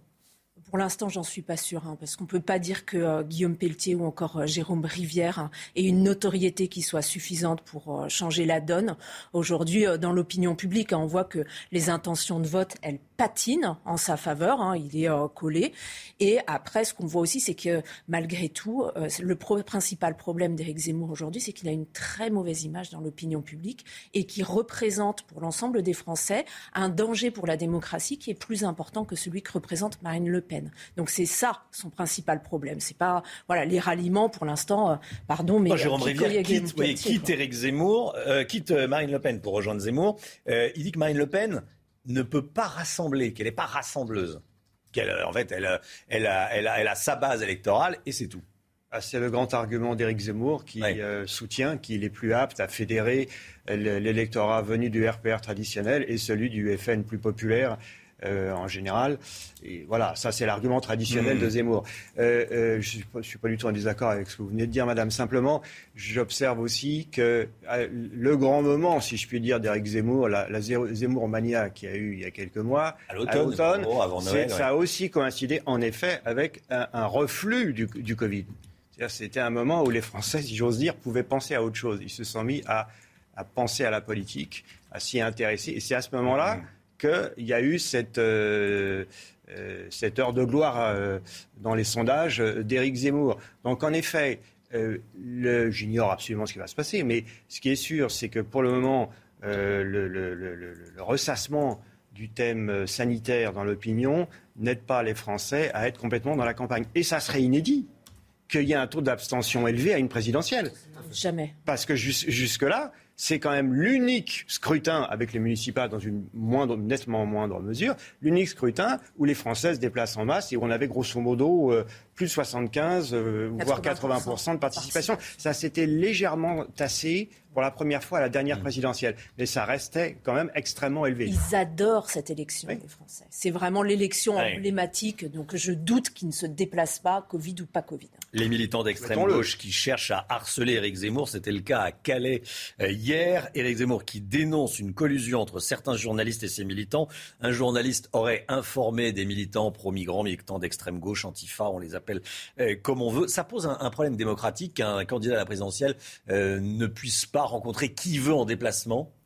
C'est pas la première fois que ça arrive dans l'histoire des campagnes électorales. On sait que Éric Zemmour aime aussi alimenter la polémique. Euh, en l'état, en alimentant la polémique, forcément, il cristallise aussi des opinions qui sont contre lui. bon, on va voir dans quelle mesure il va pouvoir continuer cette campagne et la poursuivre. pour moi, c'est un épée. En, l'état, c'est un. Ça vous gênerait s'il pouvait pas la poursuivre pour des raisons de sécurité Naturellement. Oui. Naturellement. Conseil de défense sanitaire euh, aujourd'hui. Hein, Conseil de défense sanitaire aujourd'hui. A priori, il ne devrait pas y avoir de desserrage de vis avant 15 jours. Rien avant 15 jours. En Grande-Bretagne, ils commencent déjà à, lever les restrictions. Chez nous, pas euh, rien avant 15 jours. Euh, c'est le bon timing, Guillaume Perrault? Si vous, voulez, vous allez me dire, je ne suis pas médecin. Oui, je sais. C'est vrai. en tout cas, politiquement. C'est une information qui m'était parvenue. Voilà. Il est vraisemblable, merci de devancer euh, mon scrupule. Euh, il, est vraisemblable que le pass vaccinal va arriver trop tard pour être vraiment efficace. Ça, ça se dit ouvertement en privé de, de la part même de ministres ou de hauts fonctionnaires qui sont au cœur de la machine de l'État. Ça fait à peu près 15 jours qu'on entend euh, ce constat. On peut bien sûr soutenir que la situation française sanitaire n'est pas rigoureusement identique à celle de nos voisins. Il peut y avoir des spécificités, un décalage dans le temps, c'est un argument, un argument qu'on entend. Mais il y a quand même, il y a quand même quelque chose. Ça est difficile de soutenir qu'on serait un îlot euh, isolé au sein de mmh. l'Europe, euh, complètement déconnecté d'une tendance baissière euh, et d'une sortie de crise sanitaire qu'on constate chez nos voisins. C'est-à-dire que dans 15 jours, en gros, on dessert la vis, youpla boum, euh, alléluia, et, et, le président de la République annonce sa candidature début février, c'est ça le, le, le- c'est ça le timing qui se, Je qui suis se pas, no- prépare. je suis pas Nostradamus. Ce qui est certain, c'est qu'apparemment au Conseil de défense. Je ne suis pas médecin à ma gauche, je ne suis pas Nostradamus à ma droite. Ce qui est certain, c'est qu'en Conseil de défense, apparemment, ils veulent arrêter un calendrier. Le but, Mm. je pense, pour les entreprises notamment, c'est de redonner, enfin pour les Français en général, de la visibilité sur les semaines à venir. On a un petit décalage avec euh, notamment le Royaume-Uni par rapport au pic de contamination. On était encore à 465 000 euh, ces derniers jours. Euh, il paraît un peu précipité peut-être de desserrer les taux dès aujourd'hui. Néanmoins, le fait d'avoir de la visibilité va permettre quand même qu'on s'organise collectivement euh, pour reprendre l'activité normale. Hmm. Allez, cette histoire qu'on vous raconte ce matin dans, la matinale, dans la ville d'Orly, euh, euh, à côté de l'aéroport forcément, un, boucher charcutier qui s'est installé dans un local municipal. Ça arrive souvent, il y a le local municipal et on cherche un artisan. Là, en l'occurrence, c'est un boucher charcutier. Eh bien, il refuse de jouer le jeu. Il veut pas vendre de jambon. Il vend que du halal, que de la viande halal. Une situation d'autant plus regrettable que le dernier charcutier traditionnel de la ville d'Orly va fermer. Ça veut dire très concrètement que dans quelques mois, on ne pourra pas trouver de jambon dans les charcuteries traditionnelles à Orly. Qu'est-ce que ça vous inspire comme réflexion? Est-ce que c'est grave? Est-ce que c'est gênant? Est-ce que c'est la vie? Que... Guillaume Perrault. Si j'ai bien compris, la commune euh, souhaite contraindre le commerçant euh, à cause de sa position. C'était dans le cahier des charges. à, à vendre, à vendre euh, de- du, du porc. Alors je crois que la question de principe qu'on on peut la poser comme ça. Est-ce qu'une commune est dans son droit? Est-ce qu'une mairie est dans son droit? Pour intervenir de cette façon et essayer de euh, pr- préserver un mode de vie traditionnel pour une partie de ses habitants dont l'alimentation fait partie Voilà. Ou est-ce qu'on laisse le jeu de la libre concurrence faire son œuvre? Il semblerait qu'il y ait six, six euh, a déjà six halal. Et, Et la dernière traditionnelle voilà, va fermer. Voilà. Alors, ma position, c'est que je trouve euh, légitime, il me semble que c'est un motif d'intérêt général pour une commune, d'intervenir dans ces cas-là, dans le cadre du droit administratif, pour dire, bah, écoutez, euh, euh, il faut conserver, si j'ose dire, un pluralisme de l'offre alimentaire pour que euh, d'abord par principe, parce que la, partie de la population qui est attachée à droit que- qu'elle existe, ça, c'est la raison de principe qui se suffit à elle-même à mes yeux. Et puis, il y a aussi un motif plus pragmatique, c'est qu'on ne cesse de déplorer que les Français ne vivent plus ensemble et qu'il y a une partition du territoire euh, avec Mmh. des, des concentrations ethniques de plus en plus marquées. Bah, si on veut la prévenir, si on veut éviter les déménagements, et il faut, parce que les Français sont libres de déménager s'ils ne se sentent plus dans un cadre de vie qui leur Ce que dit convient. le commerçant en question, il dit Moi, mes clients, ils veulent que du Oui. halal. Ils veulent, ils m'achètent pas de jambon. Ce point, ce point de vue, il est recevable. Il est, on l'entend très bien, parce que c'est un point de vue de commerçant. Lui, euh, il défend son chiffre d'affaires. C'est c'est naturel. Mais à partir du moment où il est dans un local détenu par la mairie, elle est en droit de lui imposer certaines contraintes. Baptiste Fournier. Apparemment, les locaux, je crois, en plus, appartiennent à la mairie. Oui, oui, il y a un cahier des charges. Le là. cahier des charges est inscrit. Non, mais euh, au-delà de ça, c'est pas du droit commercial dont Non, on mais non, parce que c'est, euh, non, la nature, euh, euh, même parfois des pouvoirs publics locaux, euh, d'essayer de faire en sorte qu'il y ait de la diversité. Euh, en l'état, c'est le cas. Euh, de même que euh, moi, je déplorais. Ah, Là, il n'y a pas dans de diversité, justement. Non, mais euh, voilà, mais quand, on, quand on a beaucoup de problèmes aussi de commerce froid, par exemple, qui s'installent dans les centres-villes. Le but, c'est là du commerce de bouche. Il y a six boucheries halal. Euh, certainement qu'une partie de la population veut continuer à pouvoir acheter euh, du porc en boucherie et non seulement à Leclerc. Euh, et avec tout le respect que j'ai pour Michel Edouard, peut-être que le jambon est très bon. Néanmoins, on sait que dans une boucherie, parfois, il y a une meilleure qualité. Euh, donc, Là, je pense que la mairie est dans son bon droit, de même qu'elle pourrait avoir envie aussi d'instaurer, d'installer une poissonnerie en plus, etc., etc., pour la diversité alimentaire et que l'ensemble des euh, habitants d'Orly puissent y accéder. Julie Gaillot. On sait aussi à travers nos sondages que les Français sont extrêmement attachés euh, au petit commerce au commerce de proximité et notamment au commerce de bouche.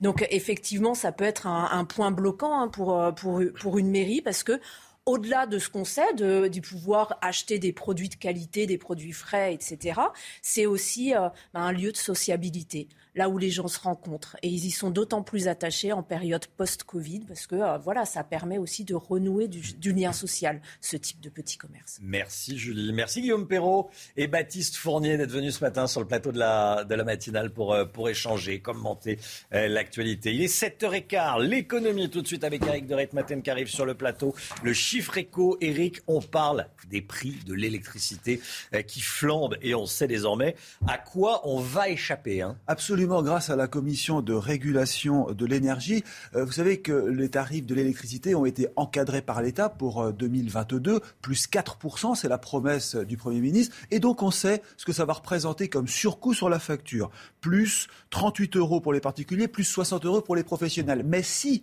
il n'y avait pas eu cet encadrement, on avait 45% de hausse prévue, il ne faut pas l'oublier. Vous auriez eu, vous consommateurs, 330 euros à payer en plus, en moyenne bien sûr, sur vos factures. Et pour les entreprises, ça aurait été 540 euros. Alors à travers ces chiffres, qu'est-ce qu'il faut voir? C'est que la situation est très favorable donc pour les consommateurs. On peut même dire merci à, à la France, qu'on critique souvent d'être trop interventionniste, mais là pour le coup, c'est positif. En revanche, pour EDF, là, ça crée une indignation. D'ailleurs, le mot a été employé par le président d'EDF, qui dépend de l'État, indigné parce que l'entreprise a vu son titre chuter en bourse, moins 18% en une semaine. Pour les salariés, c'est aussi une déconvenue. Euh, il y aura moins de primes, moins pas d'intéressement sûrement, parce que les pertes sont évaluées à 8 milliards d'euros pour cette année pour EDF. Et puis enfin, dernier point, menace de grève, parce que EDF va être contraint de vendre au rabais, disons même à perte, son électricité pour tous les fournisseurs alternatifs qu'on voit, vous savez, souvent sur Internet. On achète chez Total Energy, entre autres. Eux l'achetaient très peu cher. Et bien là, pareil, il faudra que EDF vende son énergie aux fournisseurs alternatifs. Et ça, ça crée vraiment une émotion dans l'entreprise. On peut vraiment dire que l'attention à EDF vraiment est montée d'un cran. Merci beaucoup, Eric. Le sport, tout de suite, on va partir à, Melbourne, à l'Open d'Australie, avec cette euh, belle performance d'Alizé Cornet, de la Française. Alizé Cornet qui a battu la numéro 3 mondiale, Chana. Hein. Et oui, la Française rejoint le troisième tour du Grand Chelem à deux jours de son anniversaire. C'est le plus beau cadeau que je pouvais me faire, a dit la joueuse qui fêtera ses 32 ans samedi. La 61e mondiale restait sur trois éliminations consécutives à ce stade de la compétition. Et puis en football, une belle journée pour le LOSC. Hier, le club a présenté son nouvel attaquant, Atem Ben Arfa, et puis ils ont battu après Lorient 3-1 et se replacent dans la course aux places européennes. Les champions de France menaient déjà 3-0 dès la demi-heure de jeu. Les Lorientais ont ensuite réduit l'écart dans le temps additionnel.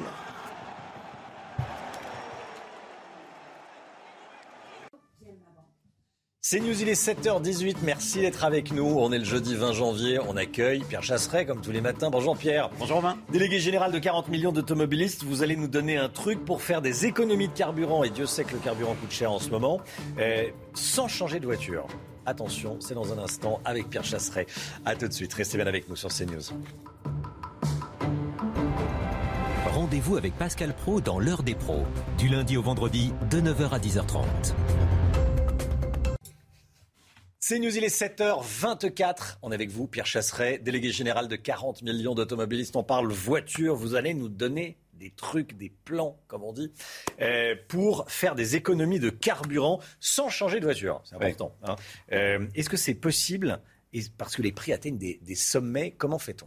Alors, je vais, je vais proposer plein de solutions dans les jours à venir. La première que je vais vous proposer, c'est celle qui touche au bioéthanol. Vous avez remarqué, il y en a beaucoup qui ont peur du vide. Moi, en ce moment, j'ai peur de faire le plein.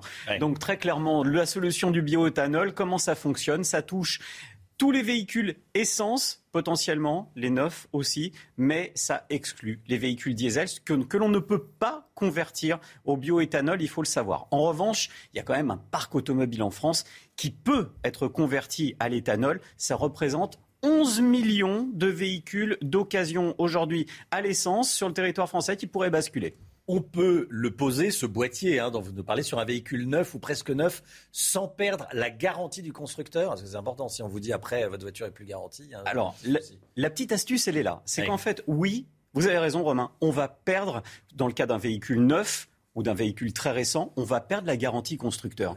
non. Et ça peut faire, et ça peut évidemment freiner beaucoup d'entre nous. Mais la petite astuce, c'est qu'en posant un boîtier homologué de conversion, vous allez récupérer la garantie du boîtier. Et c'est en cela que ça devient intéressant, c'est qu'en fait, pour vous, ça change rien. Le véhicule est toujours garanti sur l'intégralité de ses pièces, y compris sur la motorisation, Mmh.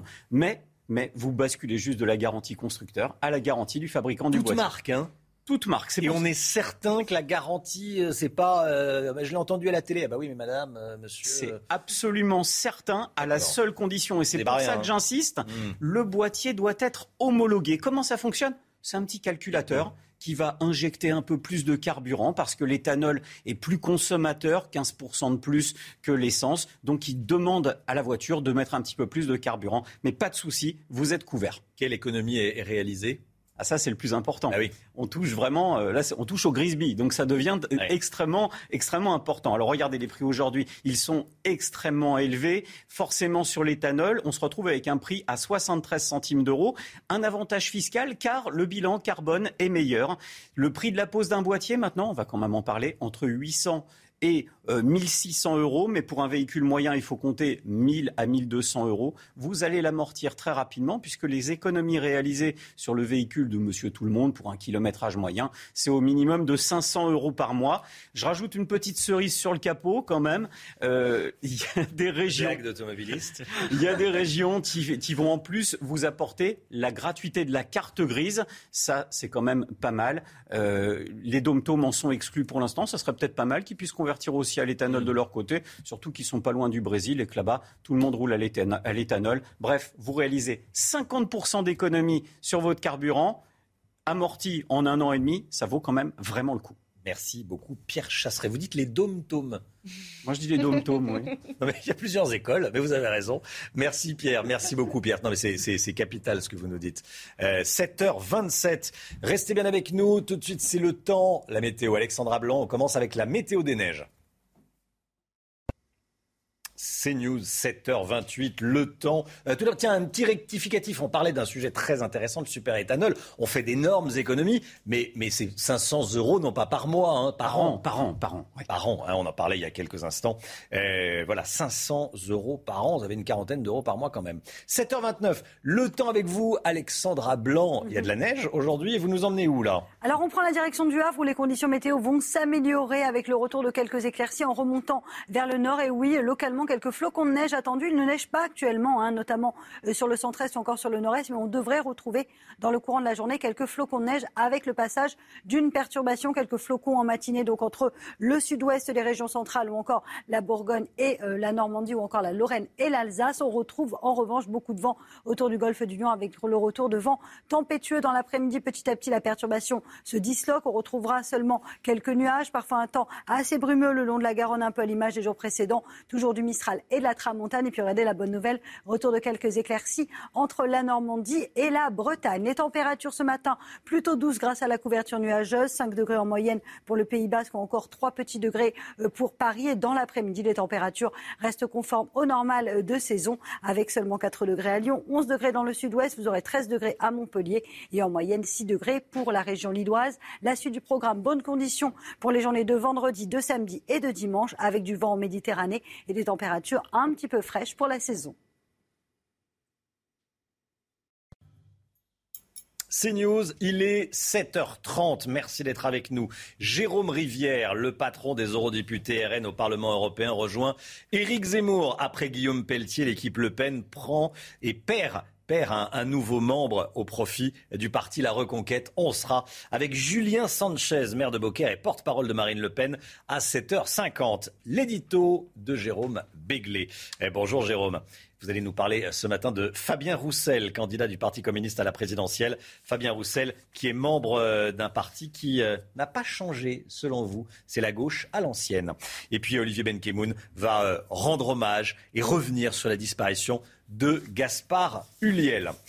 À la une ce matin, évidemment, ce drame dans le Jura. Quatre lycéens de 15 à 19 ans sont morts, pris au piège dans leur voiture, tombés dans le lac de Chalin. Un cinquième occupant a réussi, par miracle, à s'extraire du véhicule avant de lancer l'alerte. C'est terriblement triste. Quatre jeunes décédés. Vincent Farandège avec nous.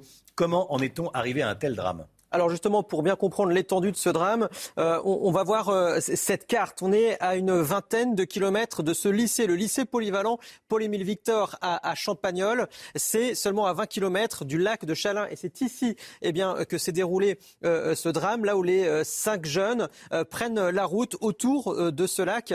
Hier, aux alentours de, de 16 heures en fin d'après-midi. Et c'est au niveau de ce lac que tout bascule. Cette route qui surplombe le lac, eh bien, elle est verglacée. C'est une patinoire, selon euh, le procureur. Mais pour des raisons que l'on ignore encore, la voiture avec à son bord donc ces cinq jeunes fait une sortie de route, chute de 10 euh, mètres et termine donc dans ce lac. Seul l'un des passagers réussit à s'en extraire et par chance, il va croiser un passant, ce passant qui va pouvoir, lui, à son tour, eh bien, alerter euh, les secours malgré l'arrivée très rapide des gendarmes et des pompiers, des gendarmes qui d'ailleurs eh se sont jetés à l'eau, selon le procureur, très rapidement. Euh, les occupants sont prisonniers de la voiture. Ils ne s'en sortiront pas euh, vivants. Ils avaient 19 ans pour la conductrice, propriétaire de la voiture, et entre 15 et 17 ans pour les autres passagers. Merci beaucoup Vincent Faandège. La politique, nouvelle prise de taille pour Éric Zemmour, le patron des députés européens. RN quitte Marine Le Pen pour rejoindre le candidat à la reconquête. Jérôme Rivière craint que Marine Le Pen ne soit pas en situation de gagner l'élection présidentielle. C'est ce qu'il dit. Dans le Parisien ce matin. On va le regarder ensemble. Marine Le Pen fait un certain nombre de constats, mais est incapable de reconnaître certaines évidences, comme le grand remplacement qui conduit au déclassement des Français. Il ajoute Éric Zemmour à cette capacité de rassemblement que n'a pas Marine Le Pen. Est-ce que les candidats, voici ce que dit Jérôme Rivière, est-ce que les candidats peuvent librement faire campagne? On se pose la question euh, quand on voit ce qui s'est passé hier à Calais pendant le déplacement euh, d'Éric Zemmour. Il a été perturbé à plusieurs reprises par des militants d'extrême gauche. Euh, le candidat Reconquête et son équipe s'insurgent. Paul Sugy, ça pose des questions démocratiques. Hein. Les libertés démocratiques sont des deux côtés, c'est-à-dire que euh, rien ne doit faire obstacle au fait que si des personnes veulent euh, manifester leur désapprobation à l'égard d'un candidat, ils puissent euh, éventuellement se rassembler autour de son parcours. Ce qui pose question en revanche, c'est d'où tiennent les informations de ces militants probablement antifa qui sont, qui sont venus perturber le déplacement d'Éric Zemmour, qui a même dû être écourté à cause de ça. A priori, selon l'équipe de campagne d'Éric Zemmour en tout cas, ce sont des journalistes qui disposent d'informations confidentielles ou en tous les cas sous embargo et qui, par copinage, plus ou moins stratégique, parce que ça peut avoir aussi un intérêt journalistique de susciter les débordements dont on fera ses choux gras par la suite, eh bien, aurait transmis ces informations aux militants. Si c'est avéré, c'est effectivement scandaleux et, euh, d'un point de vue journalistique, très peu déontologique.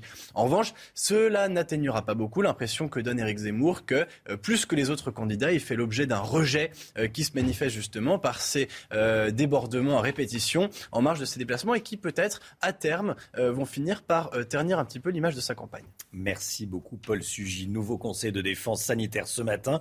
Le gouvernement devrait maintenir le statu quo pour au moins 15 jours. Pas de décision de lever les restrictions en France avant la fin du mois, contrairement à l'Angleterre qui a décidé de mettre fin à l'essentiel de ces restrictions dès maintenant. Jérôme Béglé, l'édito politique. Jérôme, après quelques jours de vacances, cher Jérôme, vous avez une idée baroque ce matin. Je rigole, ça fait sourire parce que c'est drôle. Votre idée, c'est de dire du bien de Fabien Roussel, qui est le candidat du Parti communiste à la présidentielle. Alors expliquez-nous en quoi c'est baroque. Alors, notamment. et pourquoi vous voulez dire du bien de Fabien Roussel? Bon, le Parti communiste n'a pas changé, Romain, et c'est pour cela qu'il est redevenu digne d'intérêt. Celui qui aimait et soutenait Jean Ferrat et les artisans, Louis Aragon et les petits agriculteurs, Framatome et les vacances au Crotoy, a l'audace de dire aujourd'hui que le beau et le bon sont les deux mamelles de la France. Cela fait grincer les dents de ceux qui ont abandonné euh, euh, les classes populaires et les vrais artistes français, pour ne pas dire franchouillards, pour sombrer dans le wokisme et la cancel culture. Mais en parlant vrai, Fabien Roussel cultive les racines euh, de sa famille politique et d'une famille politique, la gauche, qui s'égare depuis 20 ans. Non seulement il n'a pas honte, mais persiste et signe. Regardez par exemple le tweet qu'il a rédigé à destination de ses détracteurs. Aujourd'hui, certains nous font la leçon tous les jours. Il nous faut interdire le Tour de France les sapins verts, la viande et les centrales nucléaires. Nous, nous voulons répondre aux attentes des classes populaires les classes populaires, voilà le leitmotiv à entendre le PS et ses épigones. Elles devraient écrire en, écriture inclusive, manger des graines, renoncer à la voiture, se repaître des livres qui expliquent que la France a tort sur tous les points depuis 100 ans, crier que Napoléon est un criminel de guerre, euh, que les vaccins ARN messagers vont changer notre ADN, et admettre que les sapins de Noël doivent être éradiqués ou qu'il faut ouvrir nos frontières pour accueillir toutes les misères du monde. À force, on, avait fini par se dire que c'était toute la gauche qui défendait ces inepties, souvent importées d'ailleurs d'une Amérique ultra-libérale. Mais il y a un village qui résiste encore et toujours à l'envahisseur, à sa tête, son chef, Fabien Roussel, 52 ans, un ancien journaliste de l'humanité. Comme le dit Jean de Fleuret dans le roman éponyme de Marcel Pagnol, je le cite, je ne m'intéresse plus qu'à ce qui est vrai, sincère, pur, large, en un seul mot, l'authentique. Je suis venu ici pour cultiver l'authentique. Non seulement on ne vous fustige pas, Monsieur Roussel, mais en plus, je vous applaudis des deux mains. Pourtant, Fabien Roussel est crédité pour le moment, ce sont que des sondages bien sûr, mais bon, ça dit quand même quelque chose, que de 2 ou 3% d'intention de vote pour euh, la prochaine présidentielle. Bien moins que Mélenchon, bien moins que Taubira et bien moins qu'Hidalgo. C'est un score famélique, hein oui, alors le problème du Parti communiste français, c'est qu'il n'a jamais clairement fait son aggiornamento, fait son autocritique sur son soutien aveugle à l'URSS. On a encore en tête le duplex de Georges Marchais depuis Moscou, dans le journal d'Yves Mourouzi, dans lequel il défendait l'invasion de l'Afghanistan par l'armée rouge, ou le bilan globalement positif euh, du communisme dans les pays de l'Est du même Georges Marchais. Ces deux grosses erreurs d'analyse, et beaucoup d'autres, convenons-en, plombent la métamorphose du PC. Mais regardez de plus près. La laïcité, l'indépendance énergétique de la France et sa politique nucléaire, la défense des petits contre les gros, les petits commerçants contre la grande distribution, les petits agriculteurs contre les gros céréaliers, mais aussi la protection du travailleur français contre les délocalisations et contre l'arrivée du main-d'œuvre étrangère à trop bon marché, mais aussi euh, l'exaltation de la vie rurale ou dans les petites villes. Voilà autant de valeurs du communisme français des années 50-70 qui n'ont jamais été aussi tendance l'antiracisme échevelé, la religion de l'inclusion, le communautarisme, le progressisme béat, euh, l'embourgeoisement d'un socialisme qui euh, ne parle plus qu'à des fonctionnaires déconnectés du réel, ont eu raison du socialisme, justement. Christiane Taubira et Anne Hidalgo plafonnent à 5% et parlent à des classes vides. Elles ont du mal d'ailleurs à masquer euh, leur mépris pour ces classes populaires euh, qui euh, préfèrent évidemment la côte de bœuf à un repas vegan, que leurs enfants apprennent Molière et Feydeau plutôt que Bourdieu ou des, des universitaires américains qui expliquent que l'homme de 40 ans est coupable de tout. Non, je ne suis pas soudainement devenu communiste, rassurez-vous, Romain, mais à gauche, la cohérence, le courage, le sens de l'intérêt général aux dépens des intérêts euh, électoralistes, le souci de l'intérêt de la France, tout ceci est à mettre au crédit de Fabien Roussel, électeur désenchanté de gauche. Vous devriez prendre au sérieux cette candidature. Jérôme Béglé, la gauche, c'était mieux avant, Jérôme. cette, cette gauche-là, en tout cas. Voilà. Cette gauche-là, en tout cas. Merci beaucoup, Jérôme. 7h39. L'économie, à présent, avec vous, Eric de Ritmaten. Vive inquiétude des professionnels du tourisme. La reprise n'est pas pour demain. Est-ce qu'on n'a pas péché un petit peu par euh, excès d'optimisme, Eric Effectivement, on pensait que tout allait redémarrer, tout irait mieux, mais c'est vrai qu'on entame la troisième année euh, de crise. Et euh, la France, si vous voulez, c'est l'histoire d'un pays qui a misé énormément sur le tourisme et qui aujourd'hui, bien, s'en mord peut-être un peu les doigts et vraiment souffre profondément. Alors, c'est vrai qu'il y a beaucoup de signaux qui restent au rouge aujourd'hui. Hein, des signaux, il suffit de voir d'ailleurs leur- les chiffres de l'Organisation mondiale du tourisme publiés hier. Pas de retour à la normale pour le tourisme en général avant 2024. Vous vous rendez compte? Alors pourquoi ce pessimisme? Eh bien parce que euh, la pandémie d'abord s'éternise, la reprise des vols aériens, on le voit, est quand même très euh, euh, précaire, hein, on va le dire. Et puis surtout, le trafic aérien, il faut pas oublier, en 2021, donc l'an dernier, était 79% au-dessous de la normale au niveau international. Donc on est très loin du but que l'on souhaite retrouver un tourisme normal dans le monde entier. Et puis l'envie de voyager a baissé de 20%. Et c'est ça vraiment qui est intéressant. Je me suis procuré l'étude de Roland Berger, qui est un cabinet d'études, et il s'est penché sur les conséquences de la crise euh, sanitaire sur le tourisme. Eh bien, effectivement, c'est bien réel. 20% de- d'envie de voyager en moins, aussi bien pour les particuliers que pour les professionnels. Et les professionnels, c'est un vrai souci parce que c'est eux qui, en général, dépensent le plus, les classes business, comme on dit, aussi bien pour le train que pour les avions. Et là, les entreprises sont prêtes à réduire leurs frais de déplacement après la crise. La mobilité virtuelle se développe, comme on dit. C'est ça le résultat de la crise et surtout de la montée du télétravail. Et ça pose problème parce que euh, la France a une, euh, une part importante de notre PIB due au tourisme. hein. Exactement. C'est- vraiment la, la deuxième euh, force du pays. Et donc, suffit Deuxième force du Oui. pays, ouais. Il y, a 100 il y avait 100 millions de touristes pratiquement en France. On, a- on est- on espérait atteindre ce chiffre en 2018-2019. Bon, après, il y a eu bien sûr ce, ce crash complet. Alors les JO 2024, vous le savez, ils vont avoir lieu à Paris, si tout va bien, mais c'est là où on parle de renaissance. C'est vrai qu'avec le- les, JO, ça devrait plutôt bien se passer. En tout cas, l'agence de développement Atout France hein, euh, estime que en France, on dépense 170 milliards par an en consommation pour le tourisme. 170 milliards. Ça, c'était 2019. 2021, c'est tombé à 110 milliards. Et les hôtels aujourd'hui le disent et ils souffrent, on n'en parle pas beaucoup, 50% de chiffre d'affaires en moins. Voilà les objectifs. Comment va remonter la pente? Plus maintenant le pétrole qui augmente, on en parle tous les jours. Air France, par exemple, propose déjà d'utiliser du kérosène vert et de faire payer plus cher les billets, entre 1 et 12 euros si on prend un avion qui vole avec du carburant vert. L'inflation qui va faire monter les prix d'une manière générale. Donc vous le voyez, beaucoup de signaux encore au rouge. Il faut espérer qu'ils passeront rapidement à l'orange, mais 2024 pour une reprise globale, ça fait quand même loin et ce ne sera pas facile à gérer pour les professionnels de la restauration, des cafés, des hôtels. Merci Eric. Euh, Olivier Benkemoun va, va s'installer euh, en plateau. On va revenir évidemment sur la disparition tragique de Gaspard Huliel. Bonjour Olivier. Une pluie d'hommages depuis hier, depuis qu'on a appris la tragique disparition euh, du comédien Gaspard Huliel, dont le visage avait fait le tour du monde. Il est connu dans le monde entier. Hein. Exactement. Et grâce à une publicité, une publicité euh, pour un parfum Chanel, une publicité réalisée Ah par euh, Martin Scorsese. C'était déjà il y, a, il y a 11 ans. Mais c'est une publicité en fait qui a changé sa vie parce qu'elle lui a donné la liberté financière de choisir ses projets. Et euh, c'est peut-être l'un l'un des plus grands luxes. Donc, il, il pouvait être rare s'il le souhaitait au, au cinéma. Alors depuis l'annonce de sa disparition, les réseaux sociaux sont recouverts soit d'écrans noirs, soit de photos de l'acteur qui est mort brutalement, on le rappelle, sur une piste de, de ski à, à moins de 40 ans. Il avait, il avait 37 ans. Euh, je voulais vous montrer une image parce que c'était hier soir à l'Alpe d'Huez, festival de, de, de comédie, mais, mais, un festival qui a rendu hommage à, à Gaspard Ulliel en, en projetant sa, sa, photo sur, sur grand écran et en, en, faisant applaudir évidemment le, le nom de, de, de, cet acteur. Et c'est le, le, patron du festival de, de Cannes, Thierry Frénaud, Frénaud qui a fait le, le voyage pour le rendre hommage. Écoutez. Bouleversé parce que c'était un garçon magnifique euh, qui avait la vie devant lui, qui avait le cinéma devant lui et qui était le plus gentil des garçons. Il y avait euh, une gueule, mais qui était une gueule d'ange. Gaspard Ulliel, c'était euh, effectivement une gueule d'ange, c'était une trentaine de, films, une finalement jeune mais une longue carrière, hein. plus de 20 ans, il est entré dans une agence de comédiens 11 ans, à 18 ans, il tourne pour Michel Blanc dans Embrasser qui vous voulez, puis pour André Téchiné.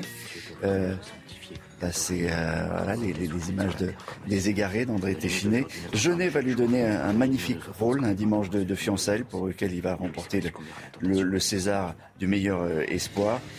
Le public l'a vu grandir au, au cinéma, l'a vu jouer des, des, rôles de plus en plus exigeants, de plus en plus profonds, et était euh, magnifique en particulier dans le film de, de Bertrand Bonello, le, le, le Saint-Laurent, Saint Yves Saint -Laurent, qui a été, euh, et, et, il nous le disait, le, le rôle de sa vie. On va l'écouter. L'idée, c'était de me mettre à la place d'Yves Saint-Laurent en permanence, mais de le faire vrai à travers mes, mon propre ressenti, mes propres émotions, mon propre vécu. Donc au final, l'essentiel du travail, ça a été d'aller fouiller au fond de moi-même. Le défi approche. On n'a rien pour commencer à travailler.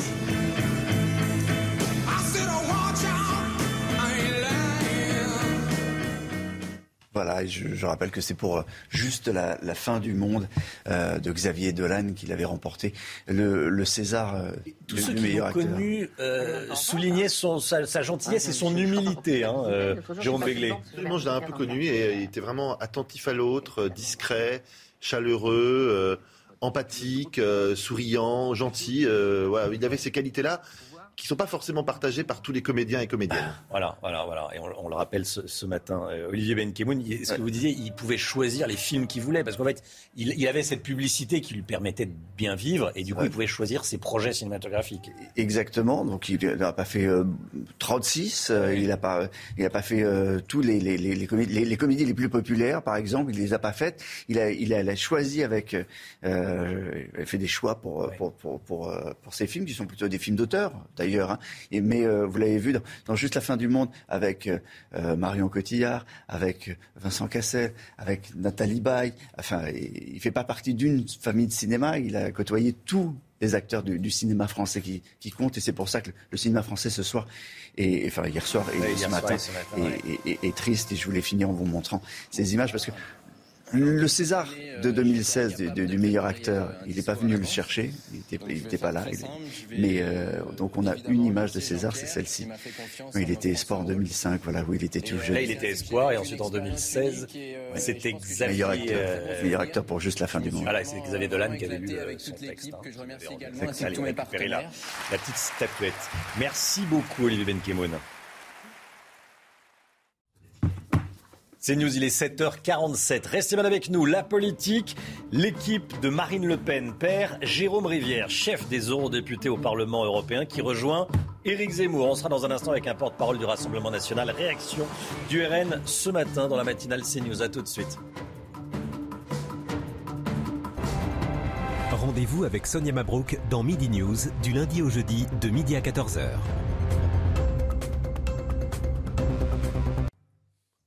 C'est News, il est 7h53. Bienvenue à tous. La politique, l'équipe de Marine Le Pen perd. Jérôme Rivière, chef des eurodéputés Rassemblement national. Jérôme Rivière quitte son poste et rejoint le parti Reconquête d'Éric Zemmour. On est en direct avec Julien Sanchez, porte-parole de Marine Le Pen. Bonjour Julien Sanchez. Bonjour. Également maire de Beaucaire. Euh, merci d'être avec nous ce matin.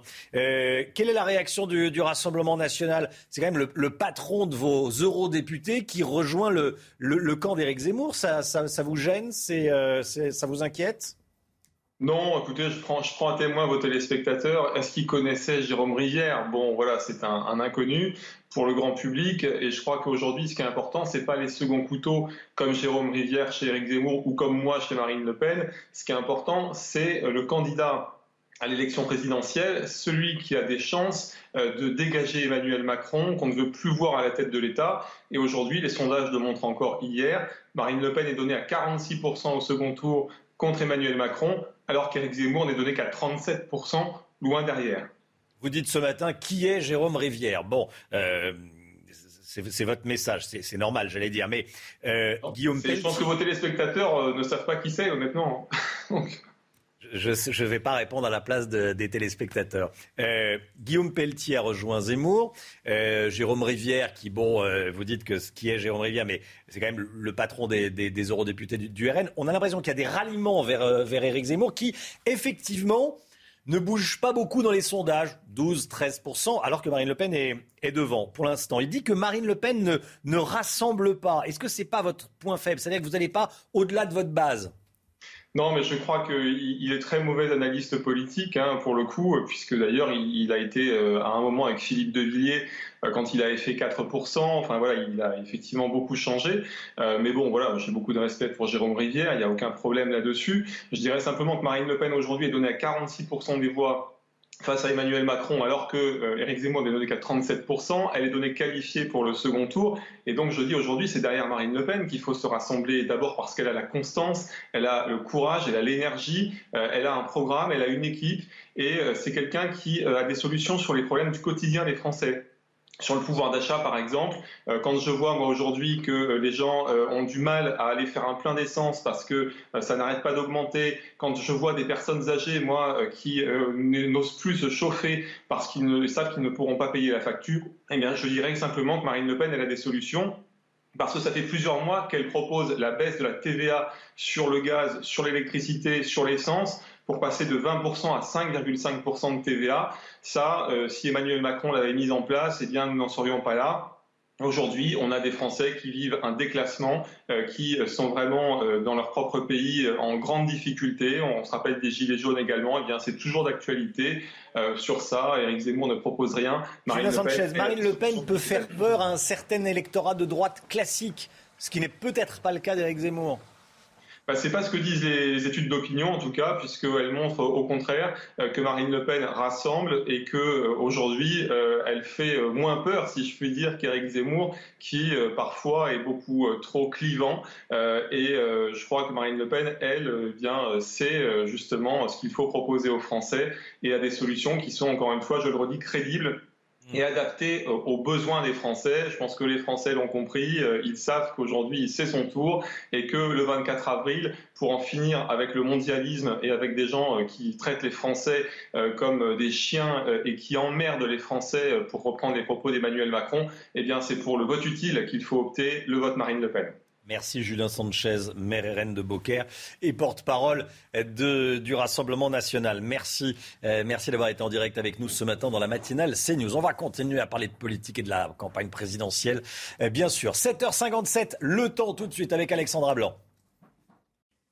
Ravi de vous retrouver avec des conditions météo qui vont un petit peu se dégrader en cette journée de jeudi avec le passage d'une perturbation, la perturbation que l'on retrouvait hier et que l'on retrouve ce matin un petit peu plus au sud entre le sud-ouest, les régions centrales ou encore la Bourgogne et la Franche-Comté avec localement quelques flocons de neige au-delà de 300 à 400 mètres d'altitude. Nouveauté également, retour d'un vent très fort autour du golfe du Lion avec le Mistral et la Tramontane qui vont souffler bien fort et puis sur le nord on a toujours quelques bandes brouillard localement givrants. Dans l'après-midi c'est l'amélioration, retour d'un temps un petit peu plus clément. On aura du soleil d'ailleurs entre la Bretagne, la Vendée ou encore le bassin parisien. En revanche, on devrait conserver une alternance de nuages et d'éclaircies entre le sud-ouest et le nord-est avec un temps assez brumeux le long de la Garonne. Et puis regardez ce vent qui va se renforcer en basse vallée du Rhône, des rafales de l'ordre de 80 à 90 km par heure. Les températures, températures assez contrastées ce matin avec 0 degré à Dijon en moyenne contre 5 degrés dans le sud-ouest ou encore 3 degrés à Paris. Et dans l'après-midi, les températures restent très douces dans le sud, 13 degrés pour la Corse ou encore pour la région niçoise. Vous aurez 11 degrés pour le Pays Basque contre seulement 4 degrés à Besançon, Grenoble ou encore à Lyon. Donc ces températures qui restent un petit peu fraîches pour la saison. La suite du programme, des conditions météo très agréables pour votre week-end avec vraiment une météo hivernale avec du soleil au nord comme au sud, du vent en Méditerranée, quelques brouillards le matin et des températures parfois un petit peu fraîches avec une moyenne de 5 à 6 degrés seulement sur les régions du nord. CNews, il est 7h59. Merci d'être avec nous. Merci de nous avoir choisi, d'avoir choisi CNews pour démarrer votre journée de jeudi 20 janvier. Ils avaient entre 15 et 19 ans. Ils sont morts noyés dans un lac dans le Jura, le lac de Chalin. Cinq lycéens qui roulaient en voiture quand le véhicule a glissé sur du verglas et a fini sa course dans ce lac. Il y a quatre morts, un seul rescapé. On va vous raconter comment on, comment on en est euh, arrivé à ce triste bilan. On sera dans un instant en direct avec le procureur de la République du, du Jura euh, qui est déjà euh, connecté avec nous. Bonjour monsieur le procureur et à tout de suite. Dans l'actualité également, des militants d'extrême gauche euh, qui euh, veulent entraver la campagne d'Éric Zemmour qui a été harcelé hier à Calais. Ça pose un problème démocratique. On va en parler avec vous, euh, Paul Sugy. À tout de suite, Paul. Et puis, dans la ville d'Orly, un boucher charcutier qui s'est installé dans un local municipal refuse de jouer le jeu et ne veut pas vendre de jambon. Il ne veut vendre que de la viande halal. Une situation d'autant plus regrettable que le dernier charcutier traditionnel de la ville va fermer. Reportage dans un instant. Mais tout d'abord, ce, drame dans, dans le Jura qui nous attriste tous, évidemment. Quatre lycéens de 15 et 19 ans, de 15 à 19 ans, sont morts, pris au piège dans leur voiture, tombés dans ce lac de Chalin. C'est à l'est de Lons-le-Saunier. Un cinquième occupant a réussi par miracle à s'extraire du véhicule et à lancer l'alerte. Son pronostic vital était engagé. On est avec le procureur de la République du Jura, donc Lionel Pascal. Merci beaucoup d'être avec nous ce matin, monsieur le procureur. Est-ce que vous pouvez nous, raconter ce qui s'est passé exactement? Oui, bonjour Monsieur Desarbres. Euh, bah, comme vous l'avez euh, rappelé, euh, hier en fin de journée, un véhicule euh, transportant cinq lycéens euh, circulait sur les berges du lac de Chalin, euh, sur le premier plateau du Jura. Euh, c'est une route de moyenne altitude, euh, mais qui a la particularité d'être à l'ombre euh, quasiment toute la journée. Euh, les conditions euh, météo étaient euh, assez particulières, il faisait très froid et cette route était couverte de verglas. Manifestement, le, le véhicule est sorti de route, a basculé dans un fossé qui surplombe le lac d'une dizaine de mètres.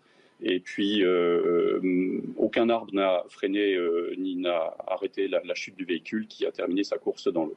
Il a terminé sa course dans l'eau et, un seul de, ces euh, jeunes euh, occupants, de ces, j'allais dire, adolescents, jeunes adultes, euh, a pu s'extraire de la voiture. Comment a-t-il fait? Alors, effectivement, un, un jeune homme de 17 ans, un seul, a réussi à, s'extirper du, véhicule. On ne sait pas exactement comment il l'a fait parce que hier, lorsque les secours l'ont pris en compte, il était extrêmement choqué. Il était en hypothermie, donc il a été d'abord pris en compte par les secours. Il sera entendu par les enquêteurs dès que son état le, permettra. Euh, ce qu'on sait, c'est donc qu'il a réussi à s'extraire du véhicule, à remonter sur la chaussée en, escaladant le talus, euh, appelé euh, au secours. Il y a une conductrice qui passait par là, qui a répercuté l'appel sur les gendarmes et sur les pompiers. Par chance, une, patrouille de gendarmerie était euh, à proximité euh, du lieu des faits, donc les gendarmes sont très rapidement arrivés sur les lieux. Euh, Deux d'entre eux se sont jetés à l'eau pour essayer de sortir les occupants du véhicule. Malheureusement, ils n'y sont pas parvenus. Les pompiers sont arrivés relativement vite également sur les lieux, ont engagé des plongeurs qui ont, eux, réussi à sortir les occupants du véhicule, mais malheureusement, il était trop tard pour les sauver. Que faisait-il Ils rentraient du lycée, ils allaient au lycée. On était mercredi après-midi. Hier, il n'y avait peut-être pas cours.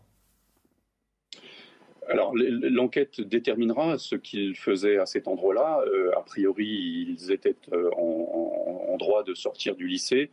Euh, ce qui semble transparaître des premiers éléments, c'est qu'ils avaient décidé d'aller se promener, comme le font les jeunes, d'être ensemble, peut-être d'écouter de la musique, et plutôt que le faire en étant dans une voiture stationnée, ben, ils l'ont fait en roulant, sachant que cet endroit est un endroit bucolique, hein, qui, est, assez sympathique à, visiter mais en cette saison qui est très dangereux, la, route était verglacée sur plusieurs centaines de mètres.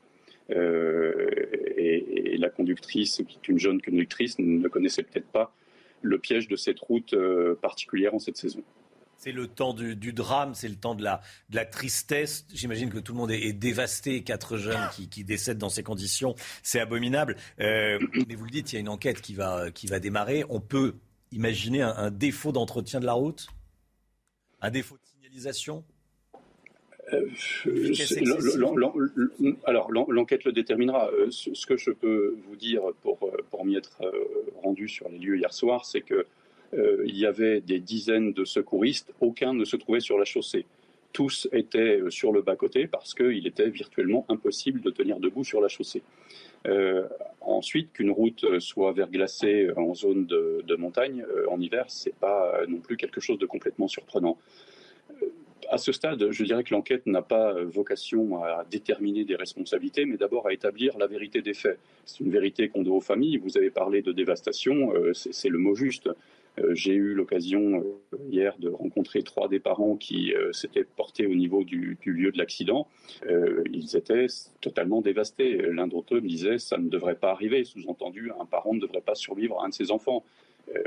voilà, donc à ces, personnes euh, nous devons d'abord euh, établir les faits, de, leur dire quelle est la vérité de cet accident, et puis ensuite, euh, s'il y a des, des responsabilités à, chercher, euh, la question se posera dans un deuxième temps. C'est pas pas l'urgence du moment.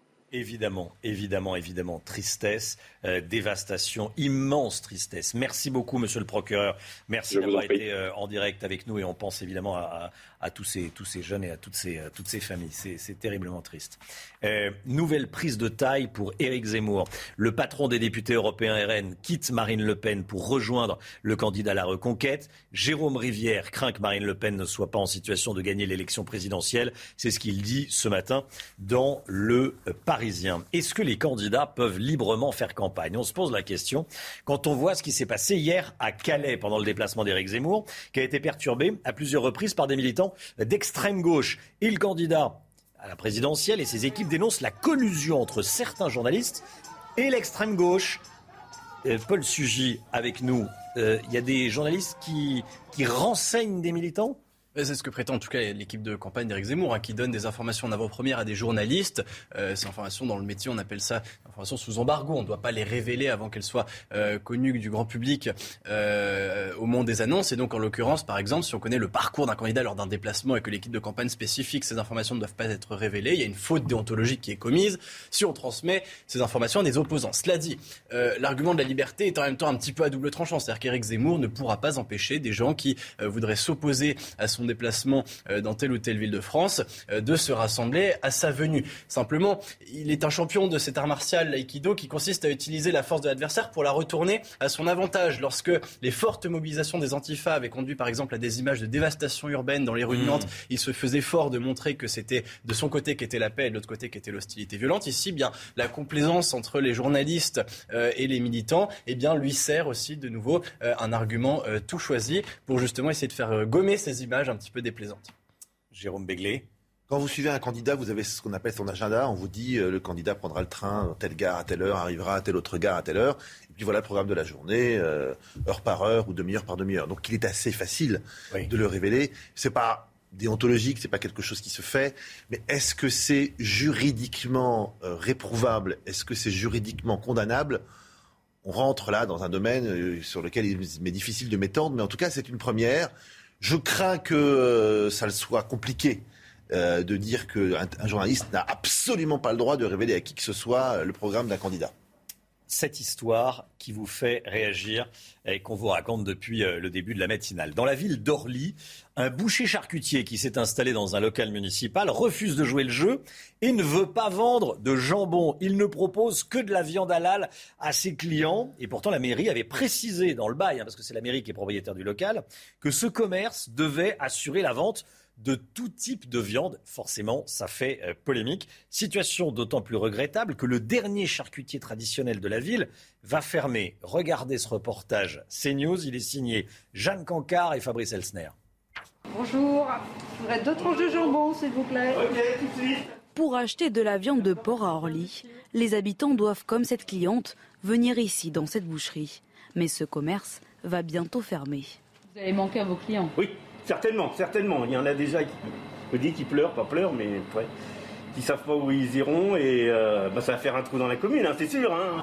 Et pour cause, à l'intérieur de cette nouvelle boucherie du centre-ville d'Orly, impossible de trouver de la viande de porc.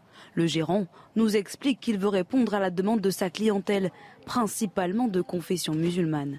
Problème, la mairie, propriétaire des lieux, assure avoir précisé dans le bail qu'il devait s'agir d'un commerce assurant la vente de tout type de viande. Nous n'avons rien contre les boucheries halal, mais nous voulons maintenir une offre commerçante diversifiée sur la commune, car Orly compte déjà six boucheries halal. Face à ce bras de fer, certains commerçants voisins s'adaptent. On propose aussi du jambon coupé en tranches pour nos clients. C'est une demande. Du fait qu'il n'y ait plus de charcuterie traditionnelle, les gens sont vraiment en demande bah, de jambon, de saucisses, de terrines. La mairie prévient, si le gérant de la boucherie halal ne respecte pas les clauses du bail, le contrat pourrait être résilié. Nouvelle journée de grève dans les écoles. Les syndicats appellent à arrêter le travail. Il va y avoir des manifestations. Et on vous dévoile ce matin ce sondage exclusif CSA pour CNews. Qu'est-ce qu'on y découvre? Eh bien que 61% des Français approuvent le mouvement de mobilisation des professeurs. Ça monte même jusqu'à 68% euh, chez les parents d'élèves. Julie Gaillot, ça veut dire Très concrètement, Julie de l'Institut CSA, est-il besoin de le préciser? Euh, Ça veut dire très concrètement qu'il y a des parents d'élèves de droite qui soutiennent ce mouvement. Hein? Oui, ça transcende complètement les clivages en fait, mais c'est ce qu'on voit. De toute façon, les enseignants ont une très bonne image dans l'opinion publique et c'est pour ça que souvent, quelle que soit la grève, euh, voilà, les, les, les Français les soutiennent parce que il y a une image, il y a beaucoup d'empathie à l'égard du monde d'enseignants. Et ce qui arrive ici, 61% des Français soutiennent la grève, ça grimpe même à 68, comme vous l'avez dit, auprès des parents d'élèves. C'est le signe aussi d'un agacement et d'un ras-le-bol extrêmement important à l'égard du protocole sanitaire à l'école. Merci beaucoup Julie Gaillot. 8h10, restez bien avec nous. Conseil de défense sanitaire en France aujourd'hui. Le docteur Davido, infectiologue et l'invité de Laurence Ferrari. Dans un instant, à tout de suite. Rendez-vous avec Pascal Pro dans l'heure des pros, du lundi au vendredi de 9h à 10h30. C'est News, il est 8h16. Bienvenue à tous. Laurence Ferrari, vous recevez ce matin l'infectiologue Benjamin Davido, le docteur Davido. Bonjour, docteur Davido. Bienvenue dans la matinale de CNews. Est-ce que l'épidémie reflue ou pas? On a un peu du mal à y voir clair entre ceux qui nous annoncent ça y est, le pic a été atteint, l'épidémie reflue, et puis les chiffres qui sont toujours aussi impressionnants 460 000 contaminations lundi, 436 000 mardi. On a l'impression que ça ne s'arrête pas en vérité.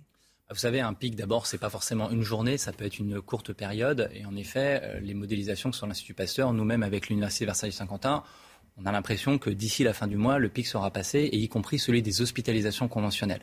Un des risques avec Omicron, c'est une poussée vers des hospitalisations pour un besoin entre 3 et 4 litres d'oxygène, ce qu'a expliqué d'ailleurs le ministre de la Santé. Et la bonne nouvelle, c'est qu'on a l'impression qu'il y aura moins de tension sur les services de réanimation, et c'est ce qu'on observe, c'est-à-dire qu'aujourd'hui, ça pousse moins fort sur la réanimation, qui est, vous le savez, l'élément clé, l'élément décisif face à la prise en charge de- des, des maladies sévères dues au coronavirus. Dans vos services, on n'est pas à saturation en ce qui concerne le Covid. On est dans une situation, on va dire, stable. On n'est plus sur une situation qui pousse extrêmement fort où, euh, comme je vous l'avais expliqué, euh, on en est parfois à attendre qu'un patient décède pour avoir un lit et faire des transferts dans des hôpitaux où un- le SAMU va tourner pendant une heure et demie sur le périphérique parisien. Est-ce que toutes les euh, restrictions qui sont encore en vigueur dans notre pays ont du sens? Est-ce qu'il faut continuer à les maintenir? On voit que la Grande-Bretagne est au contraire en train de tout lever. Arrêt du port du masque obligatoire, arrêt du pass sanitaire. Bientôt, les cas positifs n'auront plus à s'isoler euh, dès le mois de mars. Est-ce que je- nous devons faire pareil? Alors j'ai envie de vous dire, d'abord, nous, on n'a jamais eu de réelles restrictions face à cette euh, cinquième vague. D'abord, il faut s'en féliciter. Si on prend l'exemple des Pays-Bas, euh, on n'a pas fermé ni nos restaurants, c'est le cas au Portugal, on en discutait tout à l'heure, et dans d'autres grandes villes. Après, la question qui va se poser, c'est je pense qu'il faut être prudent. C'est à l'issue de cette vague, on l'espère la plus courte possible. Hein, les modélisations montrent justement que courant de la fin du mois de février, les lits d'hospitalisation devraient commencer à se libérer. Je pense qu'il sera le moment donné au mois de mars de se poser la question à la fois de la légitimité de poursuivre un pass vaccinal si on a atteint une immunité collective, mais aujourd'hui, ça reste un oasis, on en est encore extrêmement loin. Et évidemment, ça serait une très bonne nouvelle si on arrivait d'abord à se mettre tous d'accord, y compris au niveau européen, sur une politique de santé globale, ce que je pense depuis très longtemps. Euh, l'oasis dont vous parlez, c'est-à-dire cette immunité collective, pourquoi on ne l'atteint pas encore? Parce qu'on est pratiquement tous vaccinés. Euh, il y a encore une fois une immunité naturelle parce qu'Omicron galope. Quand est-ce qu'on cette immunité collective eh bien, Je pense que justement, le meilleur moyen d'atteindre l'immunité collective, c'est par cette double immunité vaccinale qui évite de faire en grande majorité une forme grave et de surcroît, lorsque malheureusement, avec un taux de contamination aussi fort, parce que l'on sait que quand il y a 450 000, il y a au moins un million de contaminations par jour. Si on tape sur sa calculette, 60 millions de Français, même 70 millions, ça veut dire qu'en deux mois, on a à peu près contaminé l'ensemble des Français, y compris, on voit quelques cas euh, de plus en plus nombreux de réinfection chez des gens qui ont fait la maladie lors de la première vague et qui font Omicron. Parce qu'il est extrêmement contaminant et qu'on a l'impression que physiopathologiquement, c'est-à-dire qu'il donne plus des formes de bronchite et d'infection ORL, et donc il se rapproche de plus en plus d'un coronavirus, d'une maladie respiratoire saisonnière. C'est-à-dire que vous nous dites qu'au mois de mars, nous avons tous été contaminés d'une façon ou d'une autre par le Covid. Je le pense. Après, ça ne veut pas dire qu'on aura une immunité durable. Et c'est ça qui va être très compliqué, euh, je pense, sur la durée à expliquer. Si ça se passe comme ça, il faut être toujours extrêmement humble et extrêmement prudent parce que ça veut dire que l'immunité ne sera pas durable. Je vous expliquais justement qu'il y avait des cas de réinfection chez des gens, alors certes, un autre variant, mais qui a fait la maladie initiale. D'abord, on ne sait pas s'il n'y aura pas d'autres variants. Et puis, on sait qu'il y a cette fameuse immunosénescence lorsqu'on a des comorbidités, lorsqu'on est âgé, qui fait qu'on perdra cette immunité naturelle plus ou moins. Et donc, on peut être amené à refaire la maladie. Et donc, je pense que le véritable enjeu, quoi qu'il se passe, y compris s'il y a cette immunité collective au courant du printemps, ça va être d'être sur le qui-vive pour, dès septembre, organiser pour octobre une vaccination pour les personnes les plus fragiles, les fameux 15 à 20 millions dont on parlait, rappelez-vous, en janvier dernier, on disait il suffit de vacciner d'un claquement de doigts 15 à 20 millions de Français et en mars c'est terminé. Eh bien ces gens-là, on sait qu'il faudra les vacciner au moins de façon annuelle. Ce que vous nous dites, c'est que euh, la prochaine échéance, c'est l'automne prochain, avec sans doute euh, une nouvelle épidémie. Ça sera difficile de faire vacciner l'ensemble de la population. Là, vous nous parlez d'une population très précise, la population. Bah, je, pense que paradoxalement, un des risques, c'est que si ça se passe très bien, on va se retrouver à un moment donné une espèce de mirage. On va se dire, ça y est, on l'avait dit, c'est terminé. terminé. On savait que c'était euh, pas une maladie grave, que ça allait se libérer, qu'il y aurait bien une fin. et je pense qu'il ne faut pas être dans le triomphalisme, parce que en réalité, quand vous regardez les grandes épidémies, et ça a été le cas caricaturalement de la grippe espagnole. La grippe espagnole, c'est le H1N1. Il existe toujours et je vous le donne en mille, il a refait une, une, épidémie, pas tout à fait une pandémie, en 2009 pour laquelle chaque année, lorsqu'on fait ces rappels, et les gens ne le savent pas, chaque année qu'on vaccine pour la grippe, on vous remet le virus du H1N1. Donc c'est probablement ce qui va se passer avec Omicron ou d'autres variants où chaque année, on fera aux gens les plus fragiles à nouveau une injection pour les protéger face à ce virus. Donc je pense que c'est quelque chose qu'il faut garder en tête et c'est pas un combat de dire c'est tout ou rien je pense que c'est un virus qui est là, qui nous aime pour rester, et donc il faut prendre en considération cette hypothèse. Il y, a deux choses, effectivement. Donc si on se projette un tout petit peu euh, pour l'automne, c'est euh, combien de vaccinations est-ce que nous aurons? Euh, et à quelle échéance Est-ce qu'il faudra se faire vacciner? Deux fois par an, trois fois par an? Quatre fois par an? Et puis la deuxième chose, c'est est-ce qu'on pourra avoir un jour un vaccin qui combine à la fois la grippe et le Covid? Alors vous avez raison. D'abord, il y a une donnée israélienne intéressante chez des soignants, à peu près une centaine de personnes, où ils ont montré que la quatrième dose face à Omicron, qui est la dose mmh contre le variant Wuhan, euh, qui s'appelle Victoria scientifiquement, apporte peu de choses euh, en termes d'immunité puisqu'il prolonge d'un mois la troisième dose. Un seul mois pour la quatrième dose. Ce qui, est, ce qui, est pas, ce qui, hein. n'est pas beaucoup. Ça veut dire que ça pose deux questions. D'abord, le fait de se dire est-ce qu'il faut faire quatre doses sur une année? C'est beaucoup, ça coûte, c'est logistiquement complexe. Et deuxièmement, surtout, est-ce qu'il ne faut pas un vaccin 2.0 C'est-à-dire, est-ce qu'il ne faut pas un vaccin basé sur la souche qui est la plus euh, circulante? Aujourd'hui, Omicron, peut-être demain un autre variant. Et ce qu'on sait, c'est que ces combinaisons euh, de vaccins euh, influencés contre la grippe et contre le coronavirus sont possibles. Certains laboratoires y travaillent. Moderna nous dit, malheureusement, pas avant l'automne 2023, c'est-à-dire pas pour cette année, avec un ARN. Et Novavax, qui, vient de sort, qui va sortir là au mois du février, travaille déjà, qui est un laboratoire américain, sur cette recombinaison de protéines. Et peut-être on aura à l'automne un vaccin sur ce, sur ce mode euh, de, combinaison grippe. Mais Novavax, ça n'échappera à personne, aujourd'hui est basé sur le variant sud-africain initial et Wuhan, mais ne, n'est probablement moins immunogène parce qu'on n'a pas de données sur Delta et Omicron.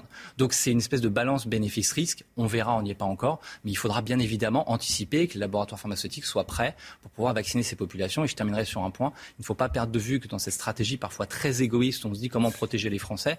Il faut qu'on puisse aller bien au-delà. On parlait des variants et des stratégies d'adaptation des vaccins. C'est ce qui se passe encore une fois pour la grippe chaque année. Cette année, on a rajouté la grippe du Cambodge. Maintenant, on dit plus le nom des pays parce que c'est grossier. Mais il faudra donc bien arroser ces pays qui euh, ont des variants extrêmement forts. Je pense notamment à Chypre, à l'Afrique, pour réduire ces réservoirs, pour éviter la circulation sans cesse de ces nouveaux variants. Euh, on va parler des tests parce qu'il y a une folie des tests euh, aujourd'hui. 1,6 million de tests réalisés la semaine dernière. Ça coûte un argent incroyable, un milliard et demi rien que pour le mois de, janvier. À quoi ça rime de tester encore autant dans notre pays Est-ce que c'est important? Est-ce qu'il faut le faire? Ah, Vous avez raison. D'abord, il, y, a une situation qui est inédite. On n'a jamais fait ça depuis le début de la pandémie et je ne comprends pas. C'est qu'on fait des tests de suivi. Et pourquoi je ne comprends pas ça? Parce qu'initialement, les premières publications en mars 2020 avaient montré que lorsqu'on faisait des PCR de contrôle, caricaturalement, on avait D'autant plus si on est âgé, un portage moyen autour de 10 à 14 jours jusqu'à 21 jours. C'est-à-dire qu'on peut se retrouver avec des traces de virus sans être contaminant. Il n'y a jamais eu aucun article scientifique qui a démontré qu'on pouvait se raisonner sur ces éléments-là pour dire qu'on n'est plus contaminant. Je pense qu'en réalité, l'enjeu est initialement de ces suivis de répondre à une question qui était comment faire pour sortir le plus tôt de l'isolement ces gens-là. Je pense que le meilleur, la meilleure chose qu'on a fait, c'est de raccourcir la euh, quatorzaine à 10 jours à 7 jours. Les Israéliens, vous savez, maintenant l'ont même réduit à 5 jours, sans test. Et en réalité, déjà, si on enlevait tous ces tests de suivi, on ferait euh, d'énormes économies à la fois de santé publique et on désengagerait les laboratoires. Et puis surtout, lorsque vous avez un million de cas tous les jours, avec des tests antigéniques qui sont peu fiables, encore une fois, les données israéliennes, 47% de faux, de faux négatifs sur Omicron. 47% c'est un délancé. C'est une fois sur deux, c'est faire le test ou pas le faire, vous n'avez pas la réponse. Dans mon entourage, je vois de plus en plus, y compris même des soignants, qui en sont au quatrième test pour s'avérer positifs alors qu'ils ont des symptômes, c'est-à-dire au quatrième jour de la maladie. Entre-temps, vous avez contaminé pléthore d'individus. Donc le dépistage ne sert à rien. Je pense qu'il faut recentraliser une politique de dépistage sur les symptomatiques avec une consultation d'un médecin. Ça veut dire quoi? C'est-à-dire qu'aujourd'hui, les cas contacts, tout le monde est cas contact, il y a 10% de la population. Il faut enlever les cas contacts de cette politique de test qui n'apporte rien. Il faut enlever les asymptomatiques qui sont majoritairement des cas contacts et ensuite aller vers ce qui est nécessaire et ce qui restera, on l'a dit tout à l'heure, des gens avec des facteurs de risque de faire une forme grave pour laquelle il est important de faire le diagnostic de la maladie.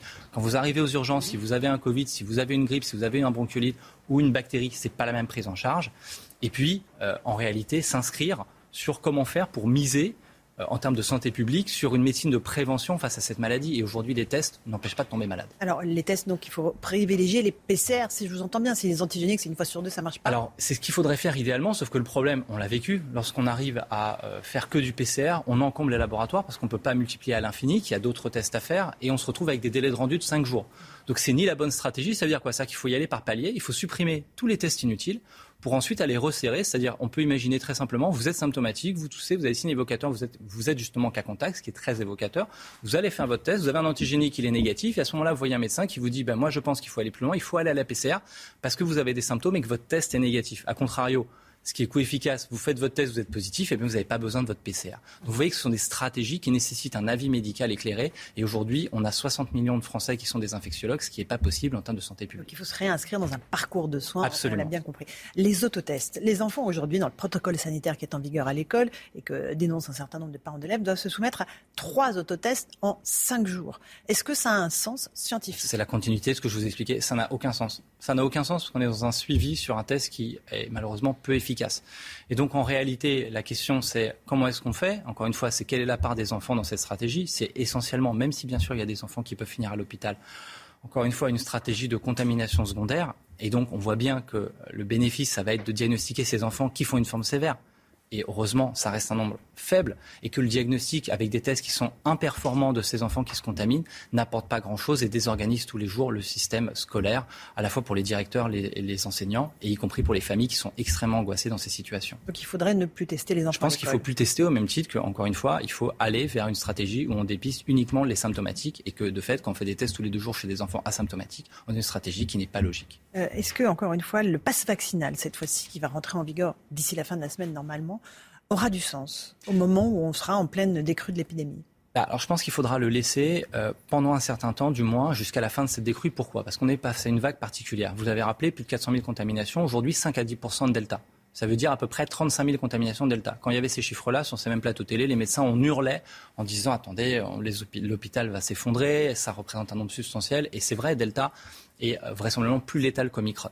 Ça veut dire qu'aujourd'hui, il faut absolument, et c'est malheureusement les malades qu'on va à l'hôpital, faire en sorte que des gens qui ont eu deux doses ne s'arrêtent pas à deux doses parce qu'ils se sont dit, ben moi j'ai un schéma vaccinal complet, et aille à la troisième dose. Et souvent on a raillé ce passe vaccinal comme étant quelque chose pour tordre le cou aux non vaccinés. C'est pas que pour les premières injections, c'est aussi pour les rappels et pour qu'on se retrouve dans des situations où avec trois doses, on est très efficace face à Delta, qui persiste, ce qui est une première, c'est une vague avec deux variants. Et une fois en effet qu'il y aura plus de variants Delta, qui restera peu ou moins ou que de l'Omicron, eh bien, on pourra se poser la question, avec oui ou non l'immunité collective atteinte, de la légitimité de garder un contrôle sanitaire à partir du moment où tout le monde est vacciné. C'est le cas, par exemple, de la tuberculose ou d'autres maladies générales, la rougeole, où on contrôle plus les gens parce qu'on considère qu'il y a une immunité de population. Et ce terme du, du pass vaccinal, vous le voyez quand bah, euh, Quand, quand est-ce qu'on aura achevé la campagne de la bah, troisième dose? Raisonnablement, je pense qu'à la fin du printemps, on sera dans les conditions, on pourra se poser la question, et puis ça nous permettra d'avoir vu si oui ou non il y a une résurgence à la fin du printemps et au début de l'été, comme personne ne l'avait Je crois faut être extrêmement. On m'aurait posé la question Delta en plein mois de juillet. J'aurais dit c'est pas possible, une maladie respiratoire avec un coronavirus en été. On l'a pas vu la première année et on l'a jamais vu sur les courbes épidémiques. Donc il faut rester prudent par rapport à ça. Mais je pense que encore une fois, le pass vaccinal, qui souvent a été expliqué comme étant un outil que pour les non vaccinés, il reste en fait, paradoxalement, le meilleur outil qu'on a pour une politique sans test. Je m'explique c'est qu'en fait, soit vous avez un certificat d'immunité, soit vous êtes vacciné. Et donc, on ne teste plus les gens. Donc, c'est bien le succès de la vaccination. Donc, aujourd'hui, pourquoi est-ce qu'on teste tout le monde? Donc il faut continuer le pass vaccinal. Si on met un pass vaccinal, ça veut dire qu'on ne teste plus. Donc si on ne teste plus, il faut aller plus loin et ne plus tester les gens tous les jours. Euh, l'une euh, des grandes avancées de cette pandémie, euh, ça a été de mettre en lumière l'état de l'hôpital. Il y a régulièrement des moments de revendication des soignants. Est-ce que, encore une fois, vous, vous avez des besoins criants Qu'est-ce qu'il manque à notre système de santé pour être performant? Bah, Au-delà même de la performance, je pense qu'il est plus du tout attrayant. Vous voyez des jeunes infirmières, des jeunes médecins, euh, il n'y a plus d'espoir de carrière, euh, c'est un sacerdoce. Euh, Aujourd'hui, l'hôpital, il est très lié malheureusement à une désorganisation liée au Covid. Il y a des spécialistes, je l'ai même dit sur ce plateau, qui ne peuvent plus opérer, qui sont des chirurgiens hors normes, des spécialistes y compris euh, d'opérations euh, qui se font que dans certains hôpitaux parisiens euh, très renommés, ce qu'on appelle des, des, des valences d'experts, et qui malheureusement ne peuvent pas travailler dans les conditions parce qu'il y a cette saturation due au Covid. Donc ça veut dire que d'abord, il faudra régler le problème du Covid pour qu'on puisse repenser en globalité ce système de santé je pense aussi valoriser les plus jeunes, et ça c'est extrêmement important et ça a été oublié. Et puis dans les années 80, sans me tromper, c'était l'ère de ce fameux CHU, des carrières universitaires. Je pense qu'il va falloir justement euh, faire en sorte que cette médecine française, qui est une médecine de pointe et d'excellence, soit valorisée au niveau international. Un dernier mot des traitements. Euh, on nous parle beaucoup euh, du Paxlovid, la dernière pilule anti-Covid. Est-ce qu'ils seront efficaces? Est-ce qu'on va les, avoir d'ailleurs un jour en France? Bah, On va l'avoir, ça j'ai pas beaucoup de doutes, mais euh, ce qu'il faut comprendre, c'est que je pense qu'il n'y a pas de pilule miracle. Pourquoi? À nouveau, pour refaire le parallèle, la grippe, on a un vaccin et on a un médicament dit miracle qui est le Tamiflu de son petit nom, qui sont des antiviraux. Ça n'empêche pas que chaque année, il y a 10 000 morts, qu'il y a des gens qui sont hospitalisés, vaccinés ou non, et qu'on on leur donne ce traitement. D'ailleurs, le vaccin, vous noterez, est imparfait face à la grippe. très clairement, il faut comprendre qu'à partir du moment où on va donner un médicament, des antiviraux, il faut les donner tôt, caricaturalement dans les trois premiers jours jusqu'à cinq jours. Ça veut dire qu'il faut être symptomatique. Et ça veut dire très fort pour dire qu'il va y avoir un bénéfice à ce traitement. Donc il n'y a pas de pilule miracle. La meilleure façon de se protéger face à une maladie qui est endémique et qui crée un million de cas par jour, c'est d'avoir l'immunité de groupe, qu'elle soit par la vaccination ou par la ou par les forces des choses de façon naturelle. Et aujourd'hui, c'est probablement ce qui va se passer avec Omicron. Et les gestes barrières, encore et toujours, le masque sur le visage en extérieur? Alors le masque sur le visage en extérieur, moi je l'ai déjà aucun défendu sur ce même plateau, ça n'a aucun intérêt, sauf évidemment quand vous rentrez dans une atmosphère semi-confinée, un marché, un rassemblement, une grande artère parisienne où il y a beaucoup de gens, donc on fait la queue pour aller dans un spectacle, évidemment. Euh, je pense qu'on aura appris finalement, ou plutôt on aura réappris euh, tous ces gestes qui avaient été décrits au siècle de Pasteur, euh, les contaminations, le manuportage, la vague des mains. On a, on a contrôlé beaucoup d'épidémies, on l'oublie gastro, on a réduit drastiquement, même s'il y a toujours une épidémie de grippe, les contaminations de grippe. On fera les comptes d'ailleurs du nombre de morts de la grippe cette année. Et la vraie question qui va se poser, je pense, c'est triste à dire, mais au bout du bout, c'est combien de morts on est capable d'accepter chaque année entre la grippe et le coronavirus pour adapter nos politiques de santé publique, de prévention, de port du masque, de distanciation. Et que je pense que ça va rester dans l'esprit des gens. Et on se moquait, rappelez-vous, des populations asiatiques qui mettaient le masque chaque saison. Eh bien, c'est peut-être quelque chose qui va s'inscrire dans le monde occidental. Et la variation, euh, et la variable d'ajustement, ça sera l'hôpital, encore une fois. Bien sûr, ça sera l'hôpital. Et euh, ça, euh, ça l'a toujours été de fait avant pour la grippe, avec des situations très dures de plan blanc, de plan grippe, sauf qu'avant, c'était pas médiatisé comme ça, parce que c'était une maladie qu'on connaissait, pour laquelle on avait et un vaccin et un traitement, mais pour laquelle on était déjà dans une situation de tension. Et ce qui aujourd'hui a fait basculer l'hôpital, c'est à la fois la forte poussée beaucoup plus importante du Covid et le fait qu'aujourd'hui, on a toutes ces maladies qui s'ajoutent et qui fait que l'hôpital ne peut plus fonctionner comme avant. Merci beaucoup, docteur David, d'être venu nous éclairer une nouvelle fois sur cette pandémie. À vous, Romain Desarmes, pour la suite de la matinale. C'est News, il est 8h32. Bonjour à tous, rebonjour, merci d'être avec nous. Merci à vous Laurence Ferrari à votre euh, invité, le docteur Benjamin Davido. On accueille le docteur Brigitte Millot. Bonjour docteur. Euh, après les variants, voici venus les sous-variants. Vous allez nous parler ce matin du BA2. BA2 sous-variant. Euh, qu'est-ce qu'on peut en dire? On verra ça dans la chronique santé dans quelques instants. Est-ce qu'on peut exercer librement et réaliser librement une campagne présidentielle en France. On se pose la question après ce qui est arrivé à Éric Zemmour à Calais, des militants d'extrême gauche qui l'ont obligé à euh, partir un peu plus vite de Calais euh, que prévu. Et puis un projet de centre d'accueil pour sans-abri qui fait débat à Paris, dans le 20e arrondissement de la capitale. Ce serait dangereux pour le quartier selon certains habitants. Reportage CNews à suivre. Mais tout d'abord, évidemment, ce drame dans le Jura dont on vous parle depuis le début de la matinale. Quatre jeunes, quatre ados qui sont morts dans une voiture. Ils avaient entre 15 et 19 ans. Il y en a quatre qui sont décédés. Un seul a réussi à s'échapper. Un jeune homme de 17 ans, c'est ce que nous disait le, procureur en direct avec nous euh, à 8 heures. Il, avait, euh, il a 17 ans, il a réussi par miracle à s'extraire avant de, de lancer l'alerte. Le jeune homme était en hypothermie. Il sera entendu prochainement par les enquêteurs quand son état de santé le permettra pour tenter de comprendre très précisément ce qui s'est passé. Ce qu'on sait, c'est que la route était verglacée. La voiture est arrivée sur cette route ultra verglacée, si tant est qu'on puisse encore parler de route. C'était une patinoire, cette route. Et euh, ces jeunes ont terminé, la voiture a terminé dans le, dans le, dans le lac de, de Chalin, c'est à l'est de Lons-le-Saunier. On est avec Jean-François Chanet, recteur de l'Académie de, Besançon. Merci d'être en direct avec nous, euh, monsieur le recteur. Bonjour. Vous êtes euh, euh, évidemment en, première ligne face à ce, à ce drame, à cette tristesse absolue. Il y a une cellule psychologique au lycée de Champagnol, évidemment, qui a été installée. J'imagine que les, camarades de ces jeunes sont, sont bouleversés. Oui, absolument. J'y étais hier soir pour à la fois euh, faire l'annonce aux, élèves internes, aux, camarades les plus proches, euh, et euh, soutenir l'équipe de direction et, toute l'équipe, à vrai dire, vous pouvez imaginer que c'est un, un établissement qui est en effet bouleversé. Et, un territoire, parce qu'un lycée dans une petite ville comme Champagnol, c'est tout un territoire. Les internes viennent d'un village parfois un peu éloigné, donc vous voyez, c'est toute une partie du département du Jura qui est frappée, et, l'Académie de Besançon dans son entier.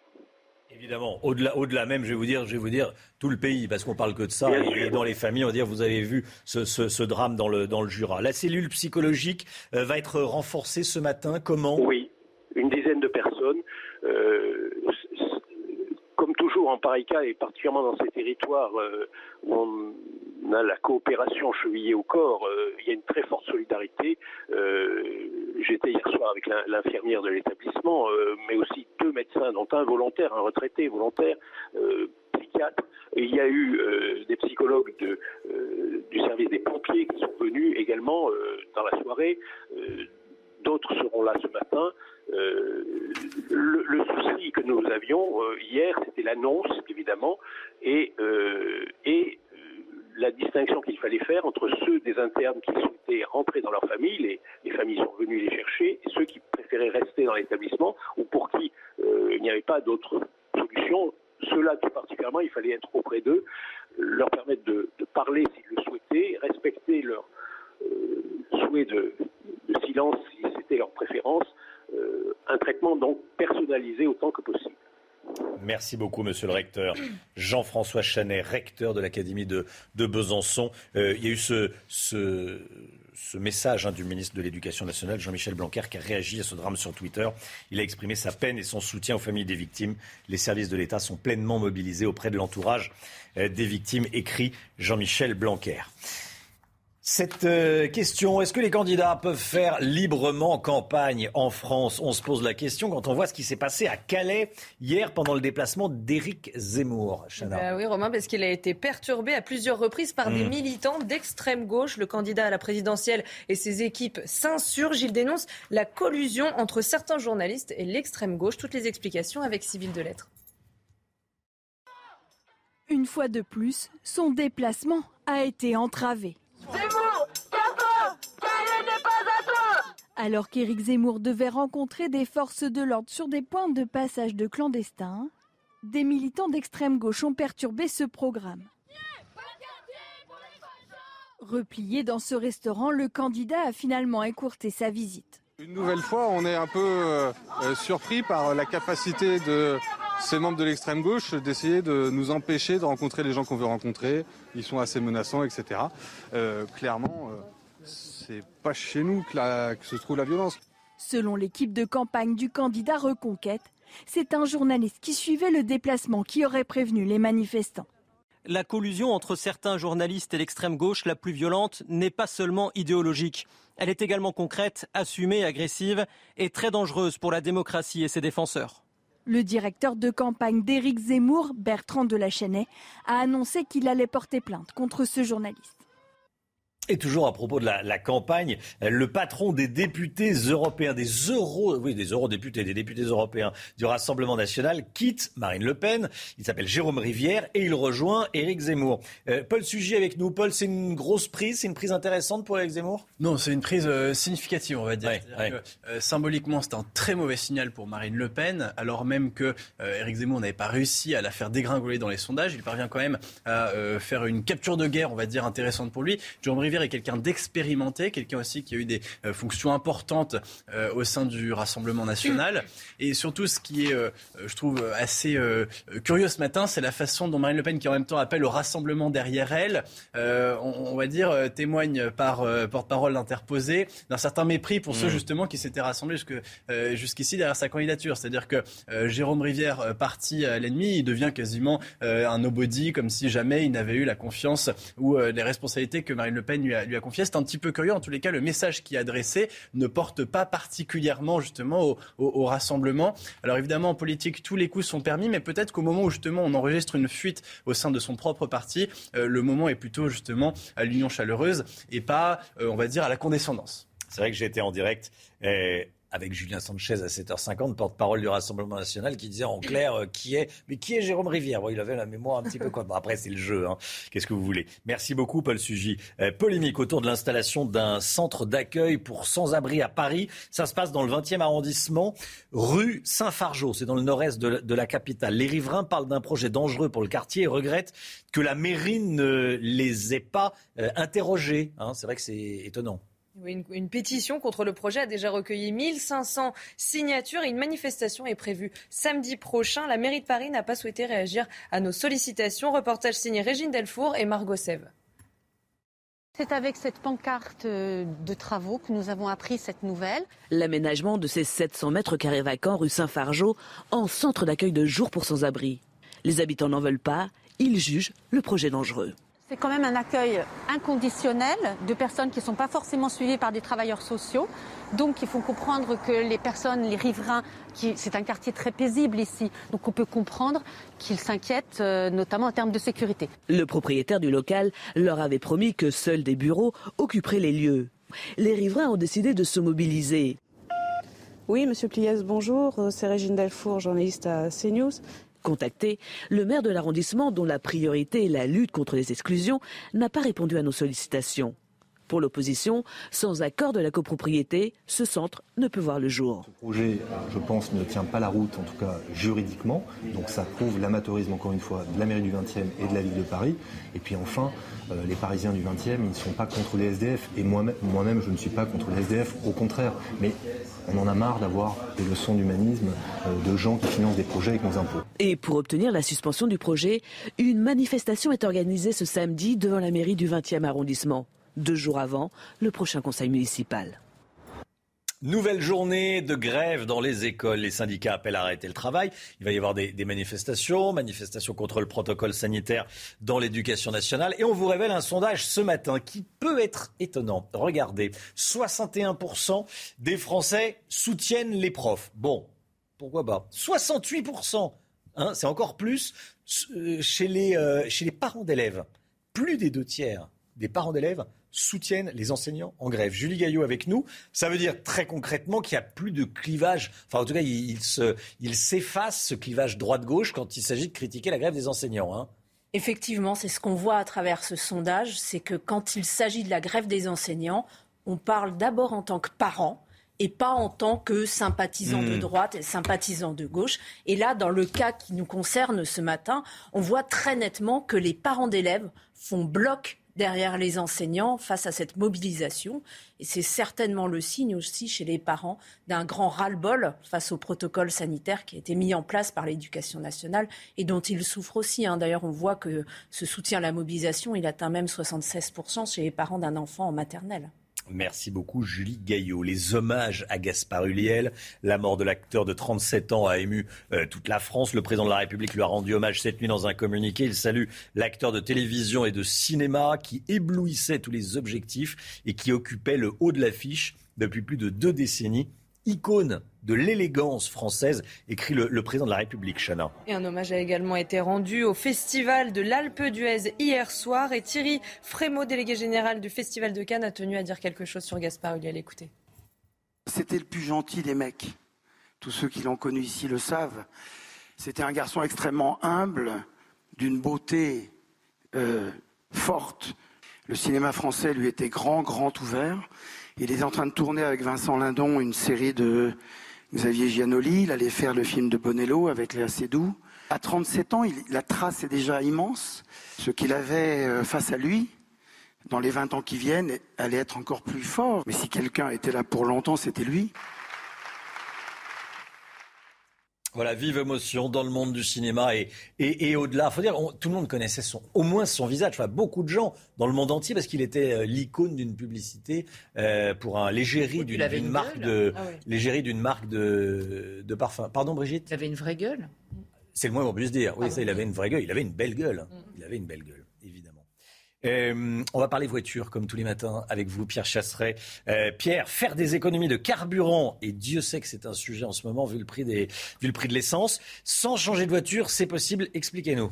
1,67€ le plein de samplon 95 en moyenne ce matin, 0,73 pour de l'éthanol. Certes, vous consommerez un peu plus, 15% de plus, mais ça permet de réaliser 50% d'économie sur sa facture de carburant. Qui est éligible?